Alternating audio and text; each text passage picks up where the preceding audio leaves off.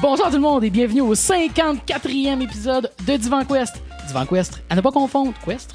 En tout cas, à ne pas confondre avec la télé sur le divan, l'émission de télé québécoise analysant la psychologie à travers des extraits d'émissions de télé. Ouais, c'était genre 2014. Ouais. Mais ça s'en ressemble pas pantoute. Tu parles d'une une idée de marde de mettre une TV sur un divan. Ils peuvent Ouais. bien avoir été cancellés après juste Ça se une après ça, c'est une VCR. C'était en 2014, Ah. pas en 94 ans. Mais, mais juste, juste ce que t'as fait, là, on a commencé à faire des gags avec Divan au lieu de Quest. Hey, euh, faut pas que tu le vendes, là. Ouais, ben, je commençais à épuiser un peu. Tu sais, j'ai comme un, un bookmark de Wikipédia de toutes les. Je suis Mathieu Bonin, toujours en compagnie de Danny Gravel Salut! et de Jean-François Laporte. Hey! Euh, nous sommes lundi le 9 octobre, journée canadienne de la prévention des incendies. Alors, on aimerait saluer tous les joueurs de Coped qui ont probablement le feu au cul parce que, calisse que c'est dur, ce jeu-là. Ça n'a aucun maudit bon sens. Euh, fait que qu'est-ce que vous avez fait de beau cette semaine? Comme d'habitude, commençons par Dan. Je suis un peu triste que t'as pas comme salué Smokey the Bear, là, tu sais, ou Only You Can Prevent Forest Fire. Non, mais j'ai essayé d'y aller avec. euh, tu sais, c'était une, journée canadienne. Ah, t'as raison. Puis, euh, Bon j'ai fait une référence à la télé sur le divan, qui est une émission québécoise, tu sais, donc qui paye ses taxes.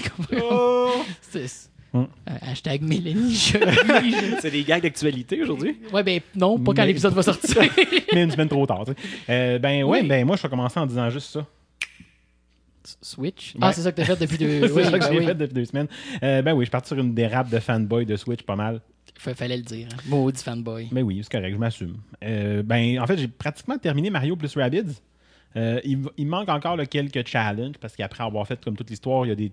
Bon, on l'avait déjà dit, là, dans chaque monde, il y a des challenges. Après Ouais. avoir fait toute l'histoire, tu as comme quatre challenges ultimes. J'ai pas encore essayé, j'ai juste rentré dedans, j'ai fait comme Holy shit, c'est quelque chose. Juste visuellement, là, la map. Fait qu'il me reste à peu près ça à faire, puis c'est pas mal fini. J'ai j'ai quand même beaucoup, beaucoup, beaucoup aimé le jeu. là. J'ai entendu dire que les challenges ultimes, c'était un peu n'importe quoi. là. Ok, j'ai pas euh, encore. Genre euh, euh, fuck off. Genre pas faisable, laisse faire, décalisse. Genre. parce que ce qui- ça arrivera au pire. hein. Bah, c'est ça. Rendu là. Euh, j'ai joué à Minecraft, finalement, Ah, c'est fait. pour la là. première fois de ma vie, comme 10 ans trop tard, mettons. hein. Le- lors du euh, dernier enregistrement, Dan était comme Ouais, Je pensais me pogner Minecraft euh, sur la Switch. euh, le pogneriez-vous Puis euh, non. Finalement. Ça, c'est ta troisième euh, virginité. je- Ouais, c'est ça. What the fuck? Euh, oui, Oui. oui. Fait que, ouais, j'ai joué un peu à Minecraft, j'en reparlerai à un moment donné peut-être. C'était quand même. Pour vrai, je suis content d'avoir joué. Puis je vais continuer de jouer un peu. Là. Pas, euh, pas Mhm. comme un enfant de 12 ans qui fait juste ça, là, mais quand même. Euh, ceux qui sont passés sur les réseaux sociaux le, le- le savent, j'ai joué à Ghost Story. Oui. Fait que je vous en reparle tantôt de Ghost Story. Cool. Sinon, ben, SNES Classic, qui est sorti la semaine passée. J'étais pas sûr d'aller la chercher. Finalement, ça s'est donné que je t'ai réveillé. Mathieu aussi. fait qu'on est allé au Walmart euh, pour vivre. euh, J'avais, j'avais aucunement l'intention d'aller me faire chier à avoir ça. Je me suis, fait chier un peu plus que j'aurais voulu, Ouais. mais fine, ça n'a pas été difficile à avoir. C'est à Walmart qui sait pas gérer comme rien. j'aime le- J'étais pas sûr d'aller la chercher, mais je me suis reviré de bord, il était 7h du matin, puis j'étais devant le Walmart. Je me suis dit, bah, pourquoi pas, tu sais. Fait que, tu sais, j'étais- réveillé, je suis sorti de ma tente. blackout de poudre, là. puis- Fait que je me suis réveillé, je suis sorti de ma tente, j'étais là. tu sais, fait que- non, vraiment pas. Mais j'étais. J'ai, eu. euh, parce que bref, je dors moins bien récemment pour whatever reason. Là, je le sais pas. Là. C'est pas juste un. Je vous le dis pas. Non, je, je, bon, je dors mal, là, c'est whatever. Puis là, j'étais comme bon, mais je suis le bout, là. J'avais aucune intention d'y aller avant l'ouverture, puis c'est m'en une. mais Ça ressemblait à ça, moi Je aussi. suis là, là. Ah, ok. Ah, Ouais, fait que c'est ça. Mais euh, peut-être une coupe de jeux là-dedans que j'ai jamais visité puis que j'aurais le goût de visiter. Je vous en reparlerai peut-être. Sinon, ben, c'est sûr que je rejoue pour la 873e fois à certains de mes classiques. Là. Hey, tu refais ça encore Chrono Trigger pour de vrai? Il est pas dessus, fait que non. Ah oui, c'est vrai. La- le missing game. Le seul jeu que tout le monde est comme. Pourquoi? Sinon, dans son, ce- cette semaine, il aurait juste joué avec Chrono Trigger. J'ai rien fait. Non, non, non, quand même pas. J'ai- rejoué dernièrement, ben, relativement dernièrement, disons, là, comme l'été passé sur, le- sur le DS. Fait que j'étais correct. J'ai eu mon fixe. C'était correct. T'es en sevrage. Commencer, euh, ben, en tout cas pour les, les- les jeux, c'est pas mal ça. Là, commencer finalement la dernière saison de Game of Thrones, on- avec ma blonde, on, on attend qu'elle sorte, puis elle est sortie la semaine passée sur les, euh, les plateformes, dans le fond, là, euh, digitales. Fait qu'on a acheté euh, ça, puis écouter le premier épisode, euh, fait, fait du bien. On va enfin pouvoir réussir à pas me faire spoiler ma vie par Alors, euh, tout le euh, monde. alors, tous les fans qui nous écoutent, si vous voulez spoiler euh, ce qui se passe dans la saison de Game of Thrones, c'est le temps. hein. Il y a encore 7 épisodes pour il me reste une couple de jours avant que l'épisode sorte, je vais me dépêcher. Poster des va spoilers binger saisons. ça. Euh, sinon, ben c'est ça, beaucoup de Ghost Story, fait que pas grand chose d'autre. Euh, ça, ça ressemble à ça, mes semaines. Toi, Matt? Euh, ben, de mon côté, j'ai beaucoup plus joué dans les quelques dernières semaines que depuis longtemps. Puis pas parce que ça me tentait, juste parce que Parce que tu dors pas. même pas. Non, même pas. Non, je, je fais pas ça la nuit. Euh, j'essaie de pas gamer, sinon tu dors pas pantoute. Non, je... les jeux sortaient étaient vraiment intéressants. Euh, Il y avait des sorties tripantes. Puis je me suis adonné à y jouer. Ça, c'est un pied de micro, Dan. Ça fait du bruit si tu l'accroches, l'accroches avec une bière. Euh, donc, j'ai beaucoup joué euh, SteamWorld Dig 2 et Metroid Samus Returns, entre autres. Je fais mon Dan. Je vous en parle tantôt. Euh, ouais, voyons, c'est donc bien hostile. Euh, j'ai. Transition vers quoi, Chris? Ben, tu tu dis pas de tantôt, c'est ton Ah, segment. ok. Va- Vers tantôt. Je pensais que c'était une transition vers l'hostilité. Euh, alors... Merci. On dépoussière des drops. Dan pèse tout ce qu'il y a sur son iPad. Euh, non, j'ai joué à Cuphead aussi, puis ça fait chier. J'ai pas eu autant de temps que je voudrais parce que chaque minute que t'es pas en train de sacrer, t'as vraiment beaucoup de plaisir. Non, le, le jeu est euh, phénoménal. Le jeu est beau, la musique est incroyable. C'est difficile, mais le jeu nourrit ton progrès. Euh, c'est un fucking chef-d'œuvre so far. Je suis juste pas assez loin pour vous le reviewer sur le show. Euh, je vais probablement pas en faire un segment complet parce que ça va être un peu passé quand je vais le finir. Mais wow! Quel jeu incroyable. Les années que ça a pris avant qu'il sorte ont valu la peine. J'ai que du plaisir. C'est. C'est un, monument, ce jeu-là. Euh, mais il y, a- il y a une affaire qui me dérange, par exemple. Ah, T'allais dire quelque chose, euh, Jeff? Je veux juste dire, c'est rare qu'on entend ça. Il me semble que, de, de, ou sinon je peux me rappeler tous les jeux qui ont été repoussés, repoussés, repoussés, quand ils sortent tout le temps comme. Ah. Oui, et en plus, d'ailleurs, euh, le développeur disait qu'après la première présentation à E3 en 2014, ils ont tout refait euh, dans le temps qui a suivi. Parce qu'au début, c'était supposé d'être juste des boss fights, si je me trompe pas.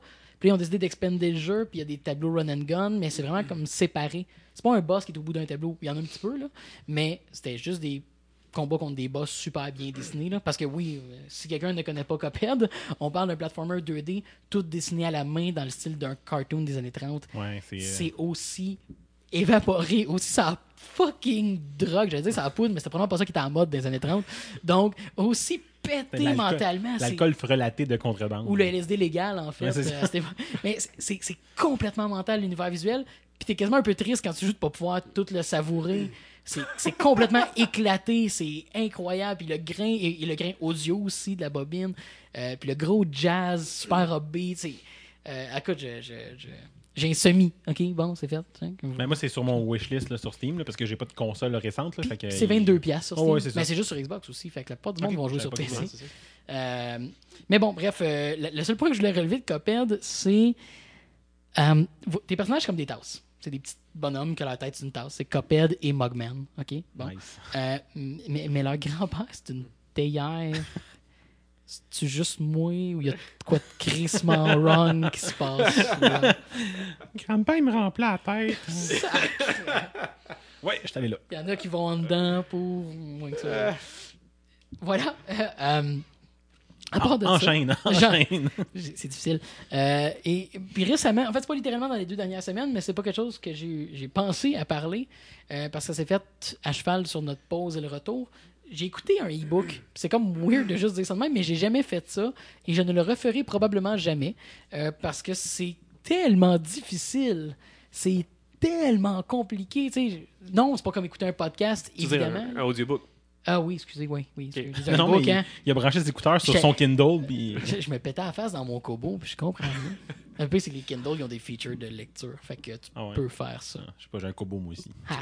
Mais bref, j'ai écouté un audiobook, excusez. Euh, puis la seule raison qui m'a amené à l'écouter, euh, c'était que c'est. Euh, dans le fond, c'est l'audiobook de Inferno Squad, le livre qui est rattaché au jeu Star Wars Battlefront 2, qui habituellement est un gage d'un mauvais livre. C'est juste une espèce de tie-in cheap. J'étais comme, Ah, j'embarque pas là-dedans. Euh, je sais que ça va être cheap. Mais là, c'était l'actrice qui joue le personnage dans Battlefront 2, euh, Janina Gavankar, qui lit le audiobook au complet. Puis j'étais comme, OK, euh, c'est intéressant, j'aime l'approche que ça donne, vu que c'est quand même l'histoire de son personnage. Puis c'est elle qui va l'incarner, ça va qu'on va entendre. OK, euh, je pense que c'est une façon intéressante de rentrer dans cette facette-là de l'univers. Euh, sérieux, ça m'a pris un mois et demi. Genre, les les meilleurs moments que j'ai réussi à, Les seuls moments que j'ai réussi à bien l'écouter, c'est quand je peinturais ici, quand on a refait le studio. Euh, c'est quand que je peinturais les marches euh, dans l'entrée. C'est quand je faisais des tâches. Mais c'est ça, ça te demande beaucoup, de- ça te demande autant de concentration que de lire, mais différemment. Là. Exactement. Puis en général, quand j'écoute quelque chose, c'est parce que je fais autre chose en même temps. Un podcast, tu vas, tu viens, tu te retrouves, tu sais. Euh, là, tu peux juste pas, parce que si tu manques le contexte, ils te réintroduisent pas au contexte. Euh, tu peux pas l'inférer tant que ça. Euh, puis la même, la même fille qui lit tous les personnages aussi. Fait qu'il faut que tu suives le flow des. En tout cas, c'est. Les audiobooks, c'est pas pour moi. Euh, je l'ai fini. C'est, puis tu sais, c'est genre, c'est 12 heures, là. Ben oui. c'est- Mais c'est un commitment. Exact, tu sais. Puis là, t'es comme, bon, ben, c'est euh, fini, c'est fini, de calice. Mais il est en, il est en version écrite, ça doit? Bien là? sûr, bien sûr. ouais, ouais. Puis est-ce que ça vaut la peine, tu penses, de le lire parce que est-ce que l'histoire est intéressante? Euh, c'est c'est meilleur que j'aurais pensé que ça allait être. Mais euh, c'est sûr que tu sais, le, le Star Wars Battlefront 2, la campagne se présente, c'est canonique, premièrement. Là, fait que ça fait partie de l'univers de Star Wars officiellement. Ce qui est vraiment intéressant, ce qui est vraiment impressionnant.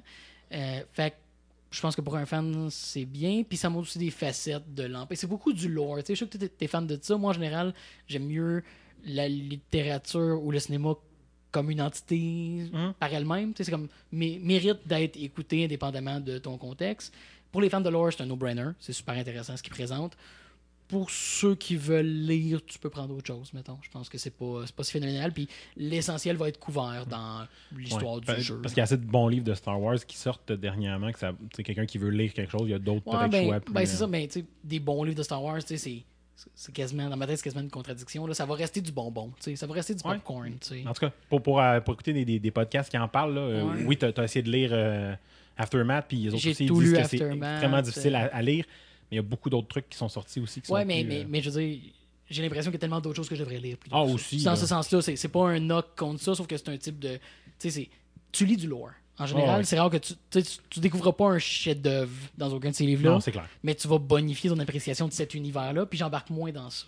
Puis, puis trop souvent, je trouve sont, les auteurs sont tellement pris dans. Tu sais, j'ai eu l'impression que quand tu te fais donner d'écrire l'histoire d'un personnage, mais tu fais écris entre telle époque et telle époque, tu peux parler de ça, puis de ça, puis de ça. Puis Ouais. c'est clair qu'il faut qu'ils soumettent toutes leurs idées avant à dîner. Puis ça fait, puis je, trouve que ça paraît dans ces Ah, livres-là qui sont limités. Fait qu'ils peuvent pas être créatifs autant qu'ils veulent. Non, c'est ça. Bref, euh, c'est- pas contre cette forme de littérature-là, mais ça a certaines limitations, puis en général, j'aime moins ça. Ouais, ouais. Euh, mais, ben, c'est appréciable, c'est le fun. Euh, Puis, ça aurait été facile d'être juste comme une série de scènes d'action, mais c'est plus à propos des personnages. Puis ça, c'est euh, c'est c'est au crédit de l'auteur, euh, dans ce cas-là. Mais Hmm. voilà, c'était ça pour moi. Euh, Jeff? Ouais, mais j'ai joué à, à Minecraft moi aussi euh, cette Hein? semaine. Euh, mais en VR, en fait. Fait que J'ai Ah. j'ai- j'ai essayé le Minecraft VR. Ouais. Euh, bon, c'est La, la- Minecraft. la version Oculus. La version Oculus. Ok. ouais, qui, qui a apparu. Là. Je- tu sais, J'étais j'étais pas, j'avais pas cette intention-là du tout. Euh, je mets mon headset, puis sur la, la page. On une page d'accueil, comme dans la, ben, la- l'Oculus Home, là. dans la Oculus Home, dans la salle dans laquelle tu as comme des annonces devant toi, puis il y avait Minecraft qui est gratuit. Enfin, il y a un démo gratuit. Mhm. Euh, fait que je me disais, ah, mais je vais, je vais l'essayer juste pour le fun. Euh, puis ce que j'ai trouvé super intéressant, c'est euh, c'est full locomotion. Enfin, donc, Ouais. quand tu es dans le jeu, dans Minecraft, avec, avec, la- avec notre tête, on va se déplacer de gauche à droite, puis avec le, un des joysticks, on avance ou on. Est-ce qu'il joue avec les touch controllers? Oui, Ok. oui, oui, oui, oui, c'est c'est tes mains. là, Non, parce qu'il y avait une euh, version euh, depuis le début qui existait avec le gamepad. Mais, mais c'est ça. C'est ça qui est super intéressant. C'est quand le jeu commence, t'es pas en locomotion euh, complète avec les touch controllers. T'es assis sur un divan Minecraft. Minecraft S dans un salon avec une TV de Minecraft. puis tu te regardes jouer. Puis il y a un bouton, sur- il y a- il y a un bouton sur le controller de gauche, euh, le Y. Ouais, ouais. ouais, C'est super, merci. c'est super important pour le, la suite de l'histoire. Rappelez-vous, Y. Non, mais, mais quand tu vas sur Alors, le code pour le concours, c'est euh, Y. Donc, euh, quand, quand tu pèses sur ce, ce bouton-là, ça change de perspective. Vraiment, ça, ça te zoome du divan, ça te zoome dans l'univers, puis là, tu tombes en première personne dans le monde de Minecraft. Et, bon, tu sais, pour ceux qui ont pu essayer la réalité virtuelle, tous les jeux qui ont une locomotion complète, libre comme ça, là, où tu te déplaces avec un joystick, euh, ça prend ce qu'on appelle les VR legs. Là. Ouais. Il faut que tu sois habitué, il faut que tu l'aies fait souvent. Euh, puis, dans un monde cubique comme ça, c'est pas facile. Je sais pas, il y a quelque chose, euh, particulièrement sauter, ça, ça me donnait mal au cœur. Ben, c'est un des pires mouvements. En fait, toutes les accélérations dans une direction différente, c'est raide euh, pour la simulator sickness. Mais ce qui est génial, c'est que dès que je me sentais plus ou moins bien, je pèse sur un bouton, je retourne ici suivant, puis je peux continuer à jouer. Que je peux continuer mon expérience, continuer à construire ou explorer. Mhm. Euh, je suis pas obligé d'arrêter. Ah, j'ai mal au cœur. Il y avait cette facilité-là, puis c'est instantané. là. Tu retournes dans le salon. Mettons, à à côté de ton divan, y a-t-il une petite poubelle en cube? Pour vomir dedans. Oui, c'est ça. En mais, cube. ça- ça prend- tu ramasses le plancher pareil. non, mais, mais c'est une bonne méthode, par contre, pour te faire des VR legs. Oui, parce oui. que ceux, Ouais. ceux qui sont. Genre, ceux qui croient aux VR legs disent que ça se construit, tu sais.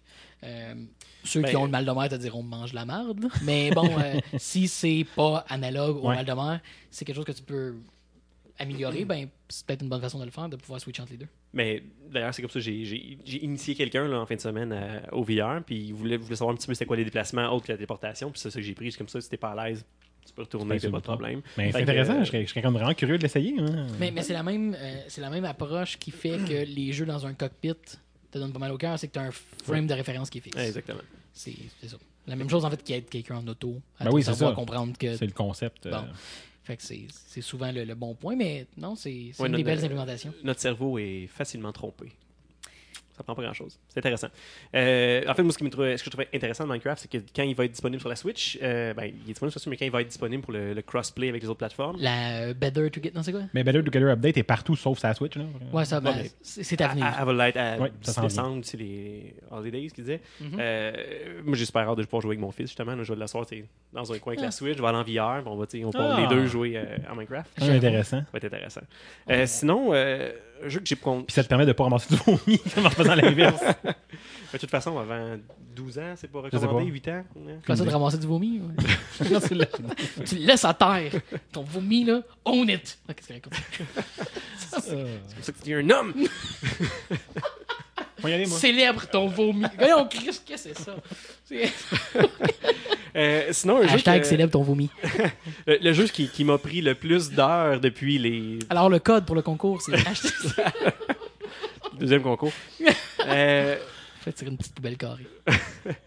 on vient aux choses sérieuses. Oui, Jeff. Euh, donc, le jeu qui m'a pris le plus d'heures depuis, euh, depuis les dernières semaines, c'est Destiny 2. J'ai joué énormément à Destiny 1. Ah, On ouais. n'en a pas parlé dans les derniers épisodes, mais je joue à. Destiny 2 presque à, à temps plein. En fait, plus depuis une semaine, je me suis, euh, j'ai fait un peu le tour de la question. Euh, pour la simple et une raison qu'on aurait pu appeler ça Destiny 1.5. Puis c'est probablement le seul reproche que j'ai à faire. C'est tout à son honneur, c'est ce qu'on s'était fait promettre au début. Mais je, je vais me faire euh, genre l'avocat du diable, mais c'est positif cette fois-ci. Est-ce que c'est pas Destiny 1.5 parce qu'ils ont itéré pendant le cycle du jeu? Oui, en partie, mais c'est juste que le, le jeu, comme il, comme il est présent aujourd'hui, Destiny 2, c'est ce qu'on se faisait présenter quand on n'avait rien vu encore. Tu sais, quand il commençait à en parler. pas quand il est sorti. Mais qui n'était pas, c'est ça. Mhm. T'sais, Fait que quand, euh, c'est deux poids, deux mesures, là, Destiny Torsi n'était clairement pas ce que les gens s'attendaient, mais ça l'a levé quand même. Puis t'as d'autres jeux qui font la même situation. Mais les expansions l'ont amené à un endroit. Il s'est beaucoup développé, il y a eu énormément de changements. C'est, ça n'a rien à voir avec ce que c'était le, le Vanilla Destiny qu'ils appellent.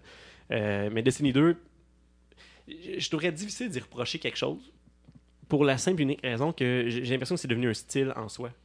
Tu sais, il n'y a pas aucun autre, ça se compare à rien. Tu peux pas, c'est pas, ça ressemble à rien, puis tous les autres jeux qui essaient de faire pareil, mais ils font pas pareil parce qu'ils n'auront pas de chance. Et je pense à Division, euh, qui, Mhm. qui avait un, un système similaire de, euh, par serveur, puis tu Charlie, puis tu avec non, mais une quinzaine de personnes maximum ensemble, puis qui ramenait un peu même, même principe multijoueur, euh, mais qui n'a rien, qui a rien de semblable à Destiny, puis qui n'a pas eu le, la hype que Destiny avait. Euh, puis c'est des bonnes vieilles chaussettes. là. J'ai mis ça Mhm. dedans, j'ai retourné avec euh, toute ma, ma gang avec qui on avait joué au premier. Ça a été le fun, on s'est remis, j'ai rapidement passé à travers l'histoire, on est allé dans le, dans le endgame, on a fait le raid, on a fait tout ce qu'il y avait à faire. Puis là maintenant, ben, C'est ça. c'est ça. On Mais- attend le prochain contenu. Maintenant, il attend que j'y prête mon Mario plus Rabbit.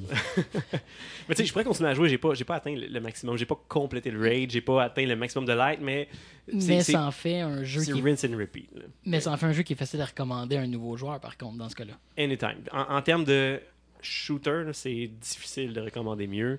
Euh, Pour la quantité de contenu, pour forcément. la quantité de contenu, pour la rejouabilité, parce que ah, il y a- il y a Oui, des faut que tu grindes, oui, c'est sûr qu'il y a beaucoup de rejouabilité. là. Non, non, mais en, en dehors de, de la rejouabilité, il y a Ah. des, à chaque jour, il y a des challenges différents.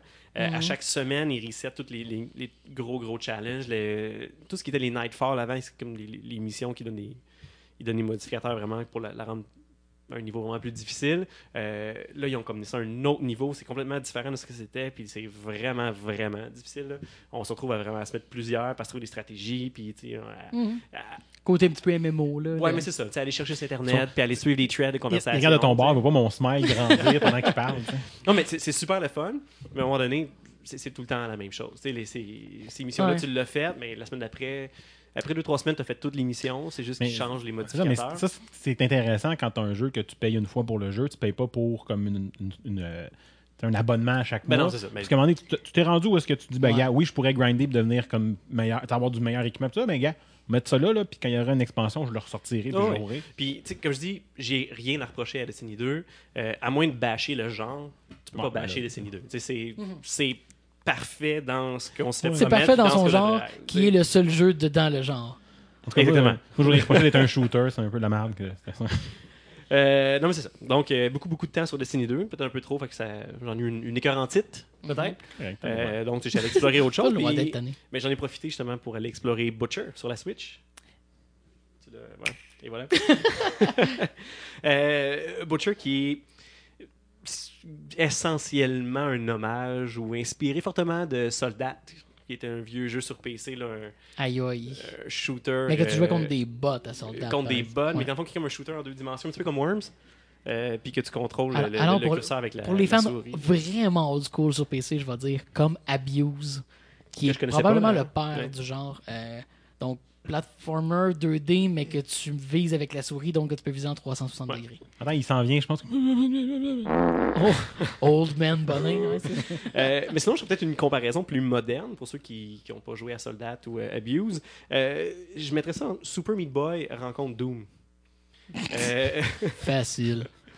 dans, dans la difficulté du jeu, Ah, puis dans le, le look un petit Moi, peu. j'imaginais là. la rencontre physique entre euh, Ouais, mais sais, on- là, on parle d'un jeu euh, pixelisé, mais très très sombre, très très dark, c'est ensanglanté, c'est un, un peu l'ambiance d'un Doom, euh, mais avec le, Le côté genre gory, exagéré, cartoony. là, exactement. Hyper violent. Puis, puis la, la- tu, tu, recommences tes tableaux là, instantanément quand, quand tu meurs. Tu, respawns, tu recommences. Fait que c'est très, très, très, très rapide. Euh, même le, le déplacement, c'est un petit peu comme les jeux dans le temps, le soldat et tout ça. Tu, sautes beaucoup trop haut, c'est comme tu es floaty, Ouais, ouais. puis là, tu peux bouger ton curseur euh, à des vitesses incroyables.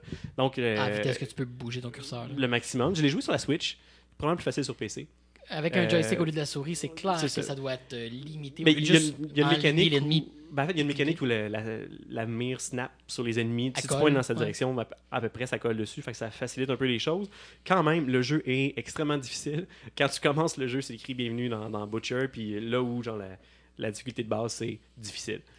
Ça- comme ça difficile, prend- très difficile, euh, impossible. Ça nous prend euh, un sample là, d'un, d'un tata sur YouTube qui fait comme C'est comme Dark Souls Parce que surtout que quelque chose de difficile, c'est Dark Ah, Souls. Là, tu sais, c'est... Donc, ça se trouve, là. Parce que la, la, la, la difficulté n'existait pas avant Dark Souls, tout le monde Nope. sait ça. T'étais facile avant. Exact. ça, ça a très peu en commun avec Dark Souls. sinon, sinon, la difficulté. C'est pour ça que j'apprécie Euh, de parler. euh, que- Mais, mais super le fun. Ben, pas, pas super longtemps, là, mais quand même. Tu sais, si vous voulez un, un- un petit jeu euh, un petit jeu différent, là, parce que c'est quand même assez différent de- du reste qu'il y a sur la Switch là, en termes de, de look et de, et de gameplay. Euh, je suis rendu à 50%, puis c'est sûr que je vais y revenir puis le Ok, mais il y a- y, un progrès. Je pensais que c'était un roguelike. Non, non, non, c'est pas un roguelike. Les, les- J'achète. c'est- Ce n'est vraiment pas un roguelike. Aucunement. J'étais j'étais tellement sûr Je, un je voudrais, comme, quand ça se passe, là, que tu sortes ta Switch dans, en dessous de la. tu comprends?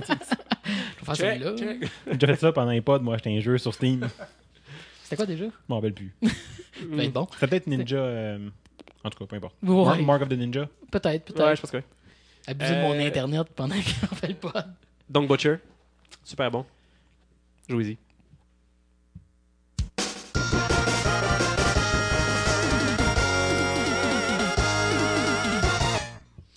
Alors, j'ouvre l'actualité cette semaine euh, avec de quoi d'un peu euh, différent. En fait, c'est c'est un nouveau segment.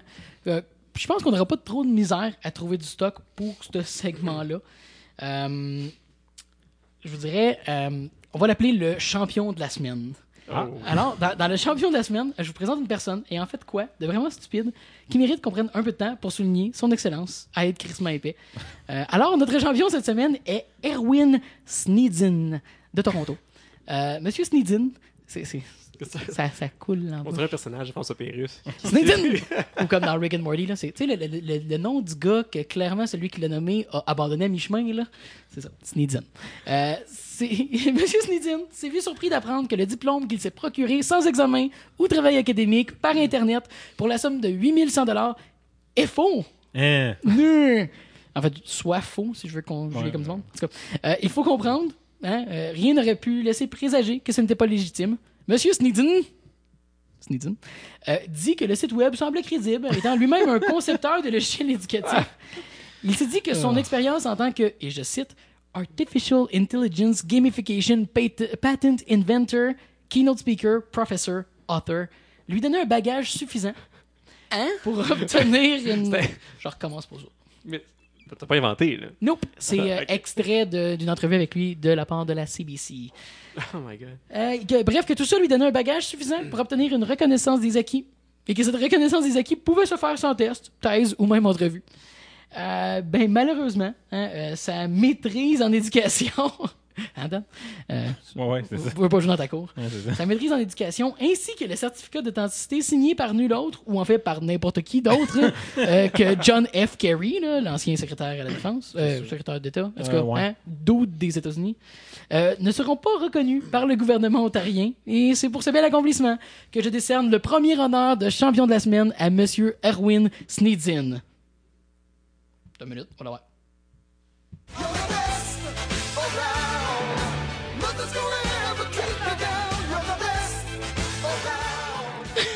Mais, mais clairement, c'est dans la foulée de, de Marketplace. La CBC a fait un, reportage sur ça, justement, là, les faux diplômes, puis le, niaisage de comment des affaires en ligne, puis euh, Mais, mais ils ont cerné justement une compagnie Ouais. qui est réputée de faire ça, qui est massive, mais qui se détache parce que ça se trouve être des clients. Mais il y a quelque chose comme 407. non, c'est n'importe quoi. Euh, c'est énorme la quantité de fausses écoles qu'ils distribuent, Ouais. incluant des Harvard. Pour vrai, moi, je, vous- je vous le conseille, là, si, vous, comprenez bien l'anglais, là, mais l'épisode de Marketplace, ils, ils vont comme confronter des gens qui ont ces faux diplômes-là parce qu'ils ont une- obtenu une liste des gens qui ont des diplômes comme ça, puis le monde bullshit, c'est écœurant, c'est de toute beauté. mais, by the way, le- le- le- l'entrevue avec le gars le fait paraître beaucoup plus sain d'esprit que je vous l'ai donné ici. Là. Évidemment, là, on, on- on joue la parodie, mais, mais le gars, quand même, un point pas invalide, mais effectivement, ça s'est fait trop facilement. Euh, le gars, effectivement, il y, a une, il y a une entreprise, il y a des dizaines d'années d'expérience dans le sujet.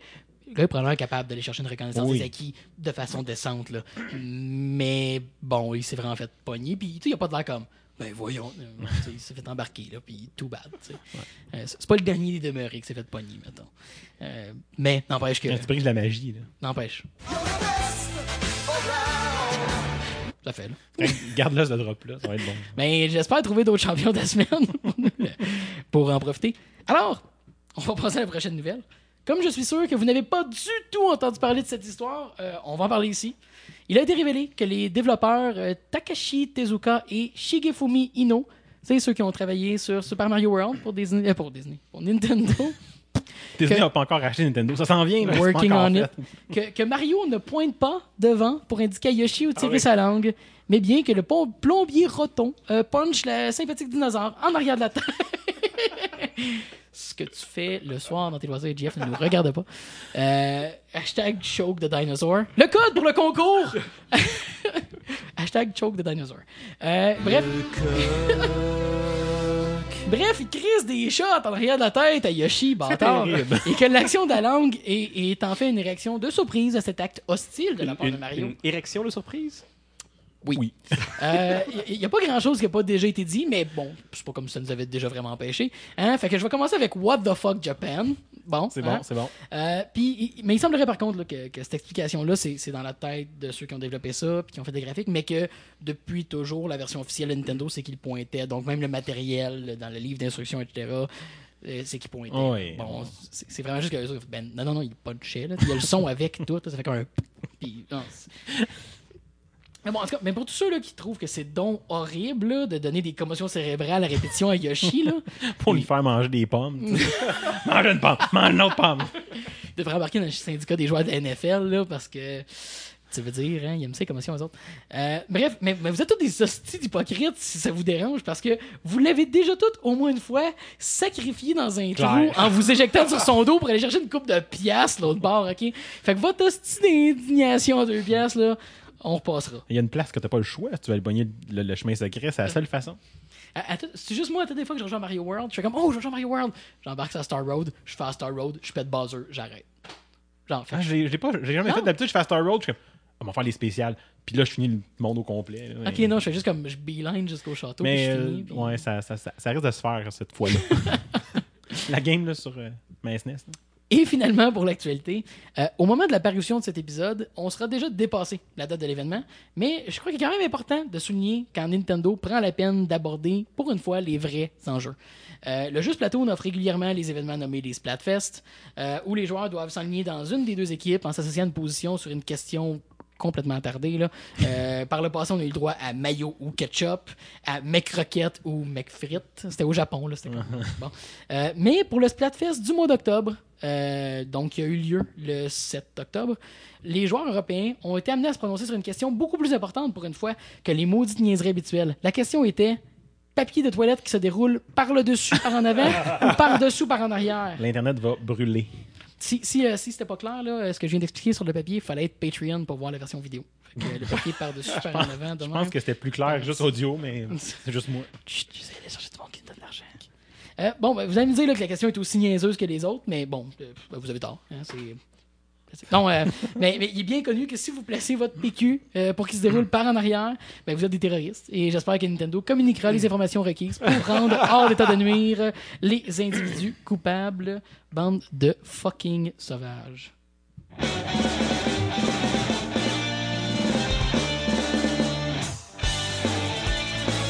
Viu, viu, viu, viu. Oh, t'es rendu avec les, les air guns pis tout, Jeff, wow. Une autre exclusivité pour les PQ.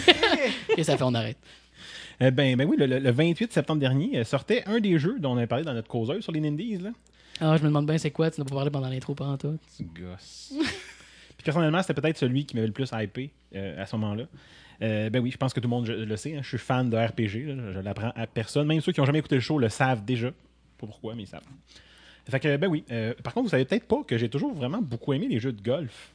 Puis, demandez-moi pas pourquoi. Je pourrais pas l'expliquer. Mais genre, Ma- Mario Golf, là, ok, là, mais Tiger Woods. non, ou- non, ouais, c'est plus dans le Mario Golf, Ok, euh, Hot Wii- Shot Wii Golf. Golf? Euh, Wii Golf, je vais peut-être jouer un peu. Ben, Sur, sur la vidéo, oui. Oh my god. Wow. mais, mais parlant de golf là, et de RPG, là, c'est comme la combinaison des deux affaires les moins excitantes ever mixées ensemble qui génère le jeu le plus hypé. Oh, oui, hein, c'est. Tu sais, je- je l'avais calé dans notre vidéo sur les Nindies, là, que c'était le, probablement le sleeper hit ou le underground hit de l'année. Ça a l'air euh, confortable comme position, mettons, mais Mm. comment ça? Je, je sais pas. Euh, je vais essayer d'expliquer, de, de par mon explication, mais je pense pas que je vais être capable. je vais essayer d'expliquer de par mon explication. Explique. Explique away. Hein? C'est- Ben, c'est ça. sais. Fait que oui, Mario Golf, puis même, même le jeu Golf au NES que j'ai quand même aimé. Et là, c'était en terrain, c'était. Bouh. Bup, bup. Euh, puis, tu sais, quand j'avais mon, mon PS1, j'ai j'ai pas combien de fois j'ai pu faire les deux trous de, sur- que- de Hot Shot Golf que j'avais sur mon démo disque. ça ne regarde pas, ça. Non, je sais. Euh, bref. Peux-tu continuer, bâtard? fait que c'est ça. Fait qu'on on, on nous, euh, on, nous, euh, on nous annonce un jeu indie au look rétro qui serait un RPG de golf. Euh, J'étais intéressé. On, s'entend. Fait que arrive le, fameux 28 septembre. Puis sans avoir trop pris la peine de lire d'autres choses, des reviews, des choses comme ça, j'avais pas le goût de regarder. J'étais comme, ben non, go, j'y vais. Il m'intéresse. Saute dessus. J'attendais quand même avec une certaine impatience à sortir. J'avais du temps libre en plus cet après-midi-là. Fait que j'étais assez. voilà, j'étais prêt. Mais je pense qu'en plus, euh, sans dérailler le sujet, ils ont, ils ont fait le bon modèle. C'est qu'ils ont juste présenté le strict minimum pour que tu comprennes ce qui pourrait t'intéresser, que tu comprennes ce qui pourrait t'intéresser du jeu. Puis on n'a rien vu. On Non. connaissait rien du jeu. Je sais qu'il y a eu quelques genre. Si tu voulais là sur IGN, il y a peut-être une demi-heure de gameplay, whatever. Mais leur matériel promotionnel en dehors de ça, c'était rien. C'était deux, un teaser, un trailer, c'est tout. C'était envers des trailers de cinéma. Ouais, c'est ça qui te vendent le film au complet. Là, on- C'est ça. Fait que bref, tout était à découvrir. Ouais. Fait que dans la patente, puis je me suis quand même rapidement retrouvé charmé par ce petit bijou-là. euh, qui, qui- qui est euh, Golf Story. Euh, ben, développé, publié par euh, Sidebar Games, leur premier jeu, de ce que je comprends, j'ai pas trouvé d'autre chose. Euh, puis ben oui, Golf Story, c'est vraiment à la base un RPG. Puis là, je, je me suis mis à me demander, c'est c'est quoi dans le fond un RPG? C'est la première fois que tu te demandes comment ça a été. Fait que selon la page de, de désambiguation de Wikipédia, un RPG, ce serait euh, un rocket launcher Ouais. ou euh, des lunettes de prescription, un, un Hein? groupe d'affaires indien, un parti politique guinéen, un syndicat de pilotes, euh, compagnie de cartes de souhait à Chicago, un lang- langage de programmation d'IBM, Le code pour le concours, RPG. j'ai- euh, une technique d'imagerie médicale, une protéine de ribosome le nombre de rebonds par match au basket. Ah bah oui, c'est vrai. Ouais. Dans l'univers du jeu vidéo, euh, c'est quasiment aussi compliqué d'essayer de définir ce que c'est un RPG. J'essaie de revenir à la base de tout ça. Si mettons on revient à la base, c'est quoi un RPG? Ben, dans le fond, c'est un jeu dans lequel on va trouver un, un- un- on incarne nous un personnage. Mhm. Deux, ce personnage-là est comme en immersion dans un monde. Puis euh, dans ce monde-là, on va retrouver trois, euh, une certaine narrative qui va nous amener à, à- à se rendre à quelque part. Ouais, c'est à la base, mais à la base, un RPG, c'est ça. Tu sais, c'est calqué sur les, les jeux, les jeux de rôle sur table, puis c'était le point de départ. En fait, on Rajoute- s'en- fera une causeuse un autre jour, mais allons-y avec ta définition. Ben, en tout cas, si, tu as le goût de t'amuser, moi, je pars de ça pour ma review complète. Que-. Euh, Puis, tu sais, oui, rajoute à ça que tu rach- rajoutes des mécaniques pour qu'il y ait une histoire qui devienne, que l'histoire devienne interactive. là. C'est pas, euh, c'est pas un film que tu écoutes. Puis, euh, tu sais, t'as aussi, tu veux avoir un sentiment de progresser dans l'histoire, donc ton personnage devient de plus en plus fort, ou en tout cas semble devenir, on s'entend. Ton personnage progresse. C'est ça, il y a une progression là-dedans. Euh, on sait tous que ton personnage au niveau 1 peut pas aller tuer le boss de la fin tout de suite. Ben non, il est pas assez fort. Comment ça s'applique au golf, ça? Ben oui, mais ça, quand même au golf.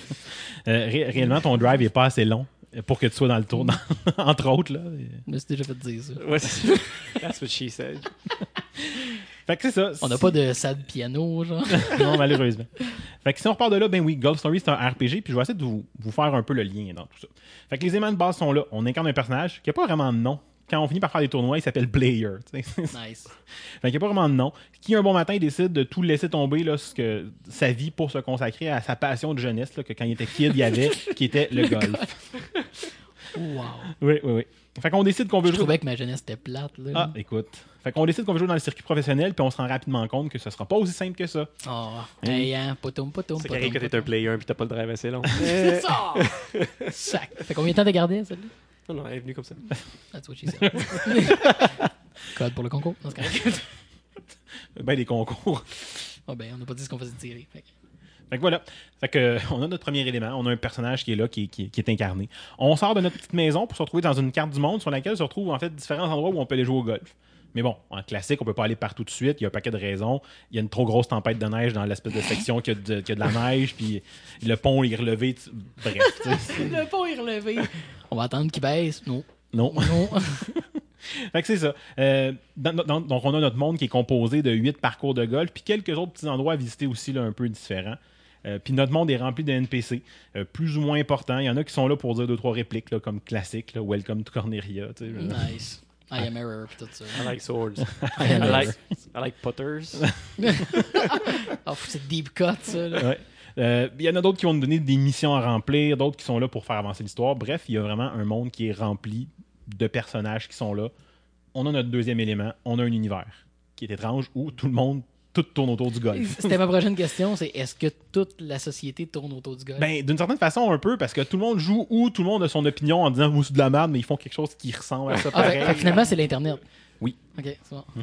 C'est une métaphore pour l'Internet. On est rendu vraiment trop next level. Puis, ben, justement, c'est ça. C'est comme Euh, Mad Max, mais tout le monde joue au golf. Tu sais. Tu trades des trous d'un coup. Pff, rapport. Continue. Ouais. Aide-moi. Ben justement, parlant d'histoire, euh, pour réaliser notre rêve de devenir pro, ben on se retrouve à devoir réaliser des missions pour essayer de, de se trouver un coach, pour pouvoir euh, trouver une place dans un tournoi, pour essayer d'avoir accès à un parcours où est-ce que les pros vont jouer. Bref, on, on a une histoire qui avance, qui, qui, fait- qui va comme nous faire se sentir impliqués dans le développement dans- du personnage. Fait qu'on a notre troisième élément qui est là. Euh, certains vont dire que de ces éléments-là se, se retrouvent dans beaucoup d'autres jeux qu'un RPG. On s'entend, qu'il y a une histoire, qu'il y a un univers qui se monte, c'est sûr que oui. Fait que on va souvent parler des mécaniques d'un RPG comme classique qui fait qu'on a un RPG. Oui, je sais, tu peux rire. Le, le combat par golf, là, c'est classique. Tout à fait. Mhm. Non, mais il y a l'élément de progression. Puis, euh, tu sais, voilà, pour parler de la progression du personnage, ben, je fais une coupe de pas en arrière. là. Hein, on- on- je le disais tantôt, on, on se retrouve dans une mission principale qui est de devenir un pro. Puis, pour y arriver, ben, on se fait donner des missions par un paquet d'NPC. Fait que ces missions-là, quand on les termine, vont nous donner de l'XP. On a comme quelque chose de très classique de gagner de l'XP qui nous fait monter de niveau.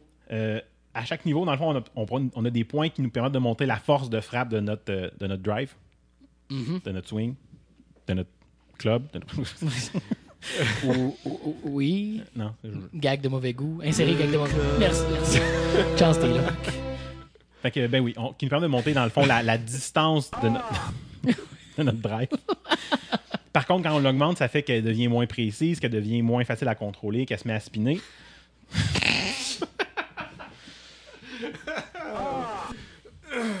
Continue, là. Bref, en augmentant la puissance, on perd le contrôle.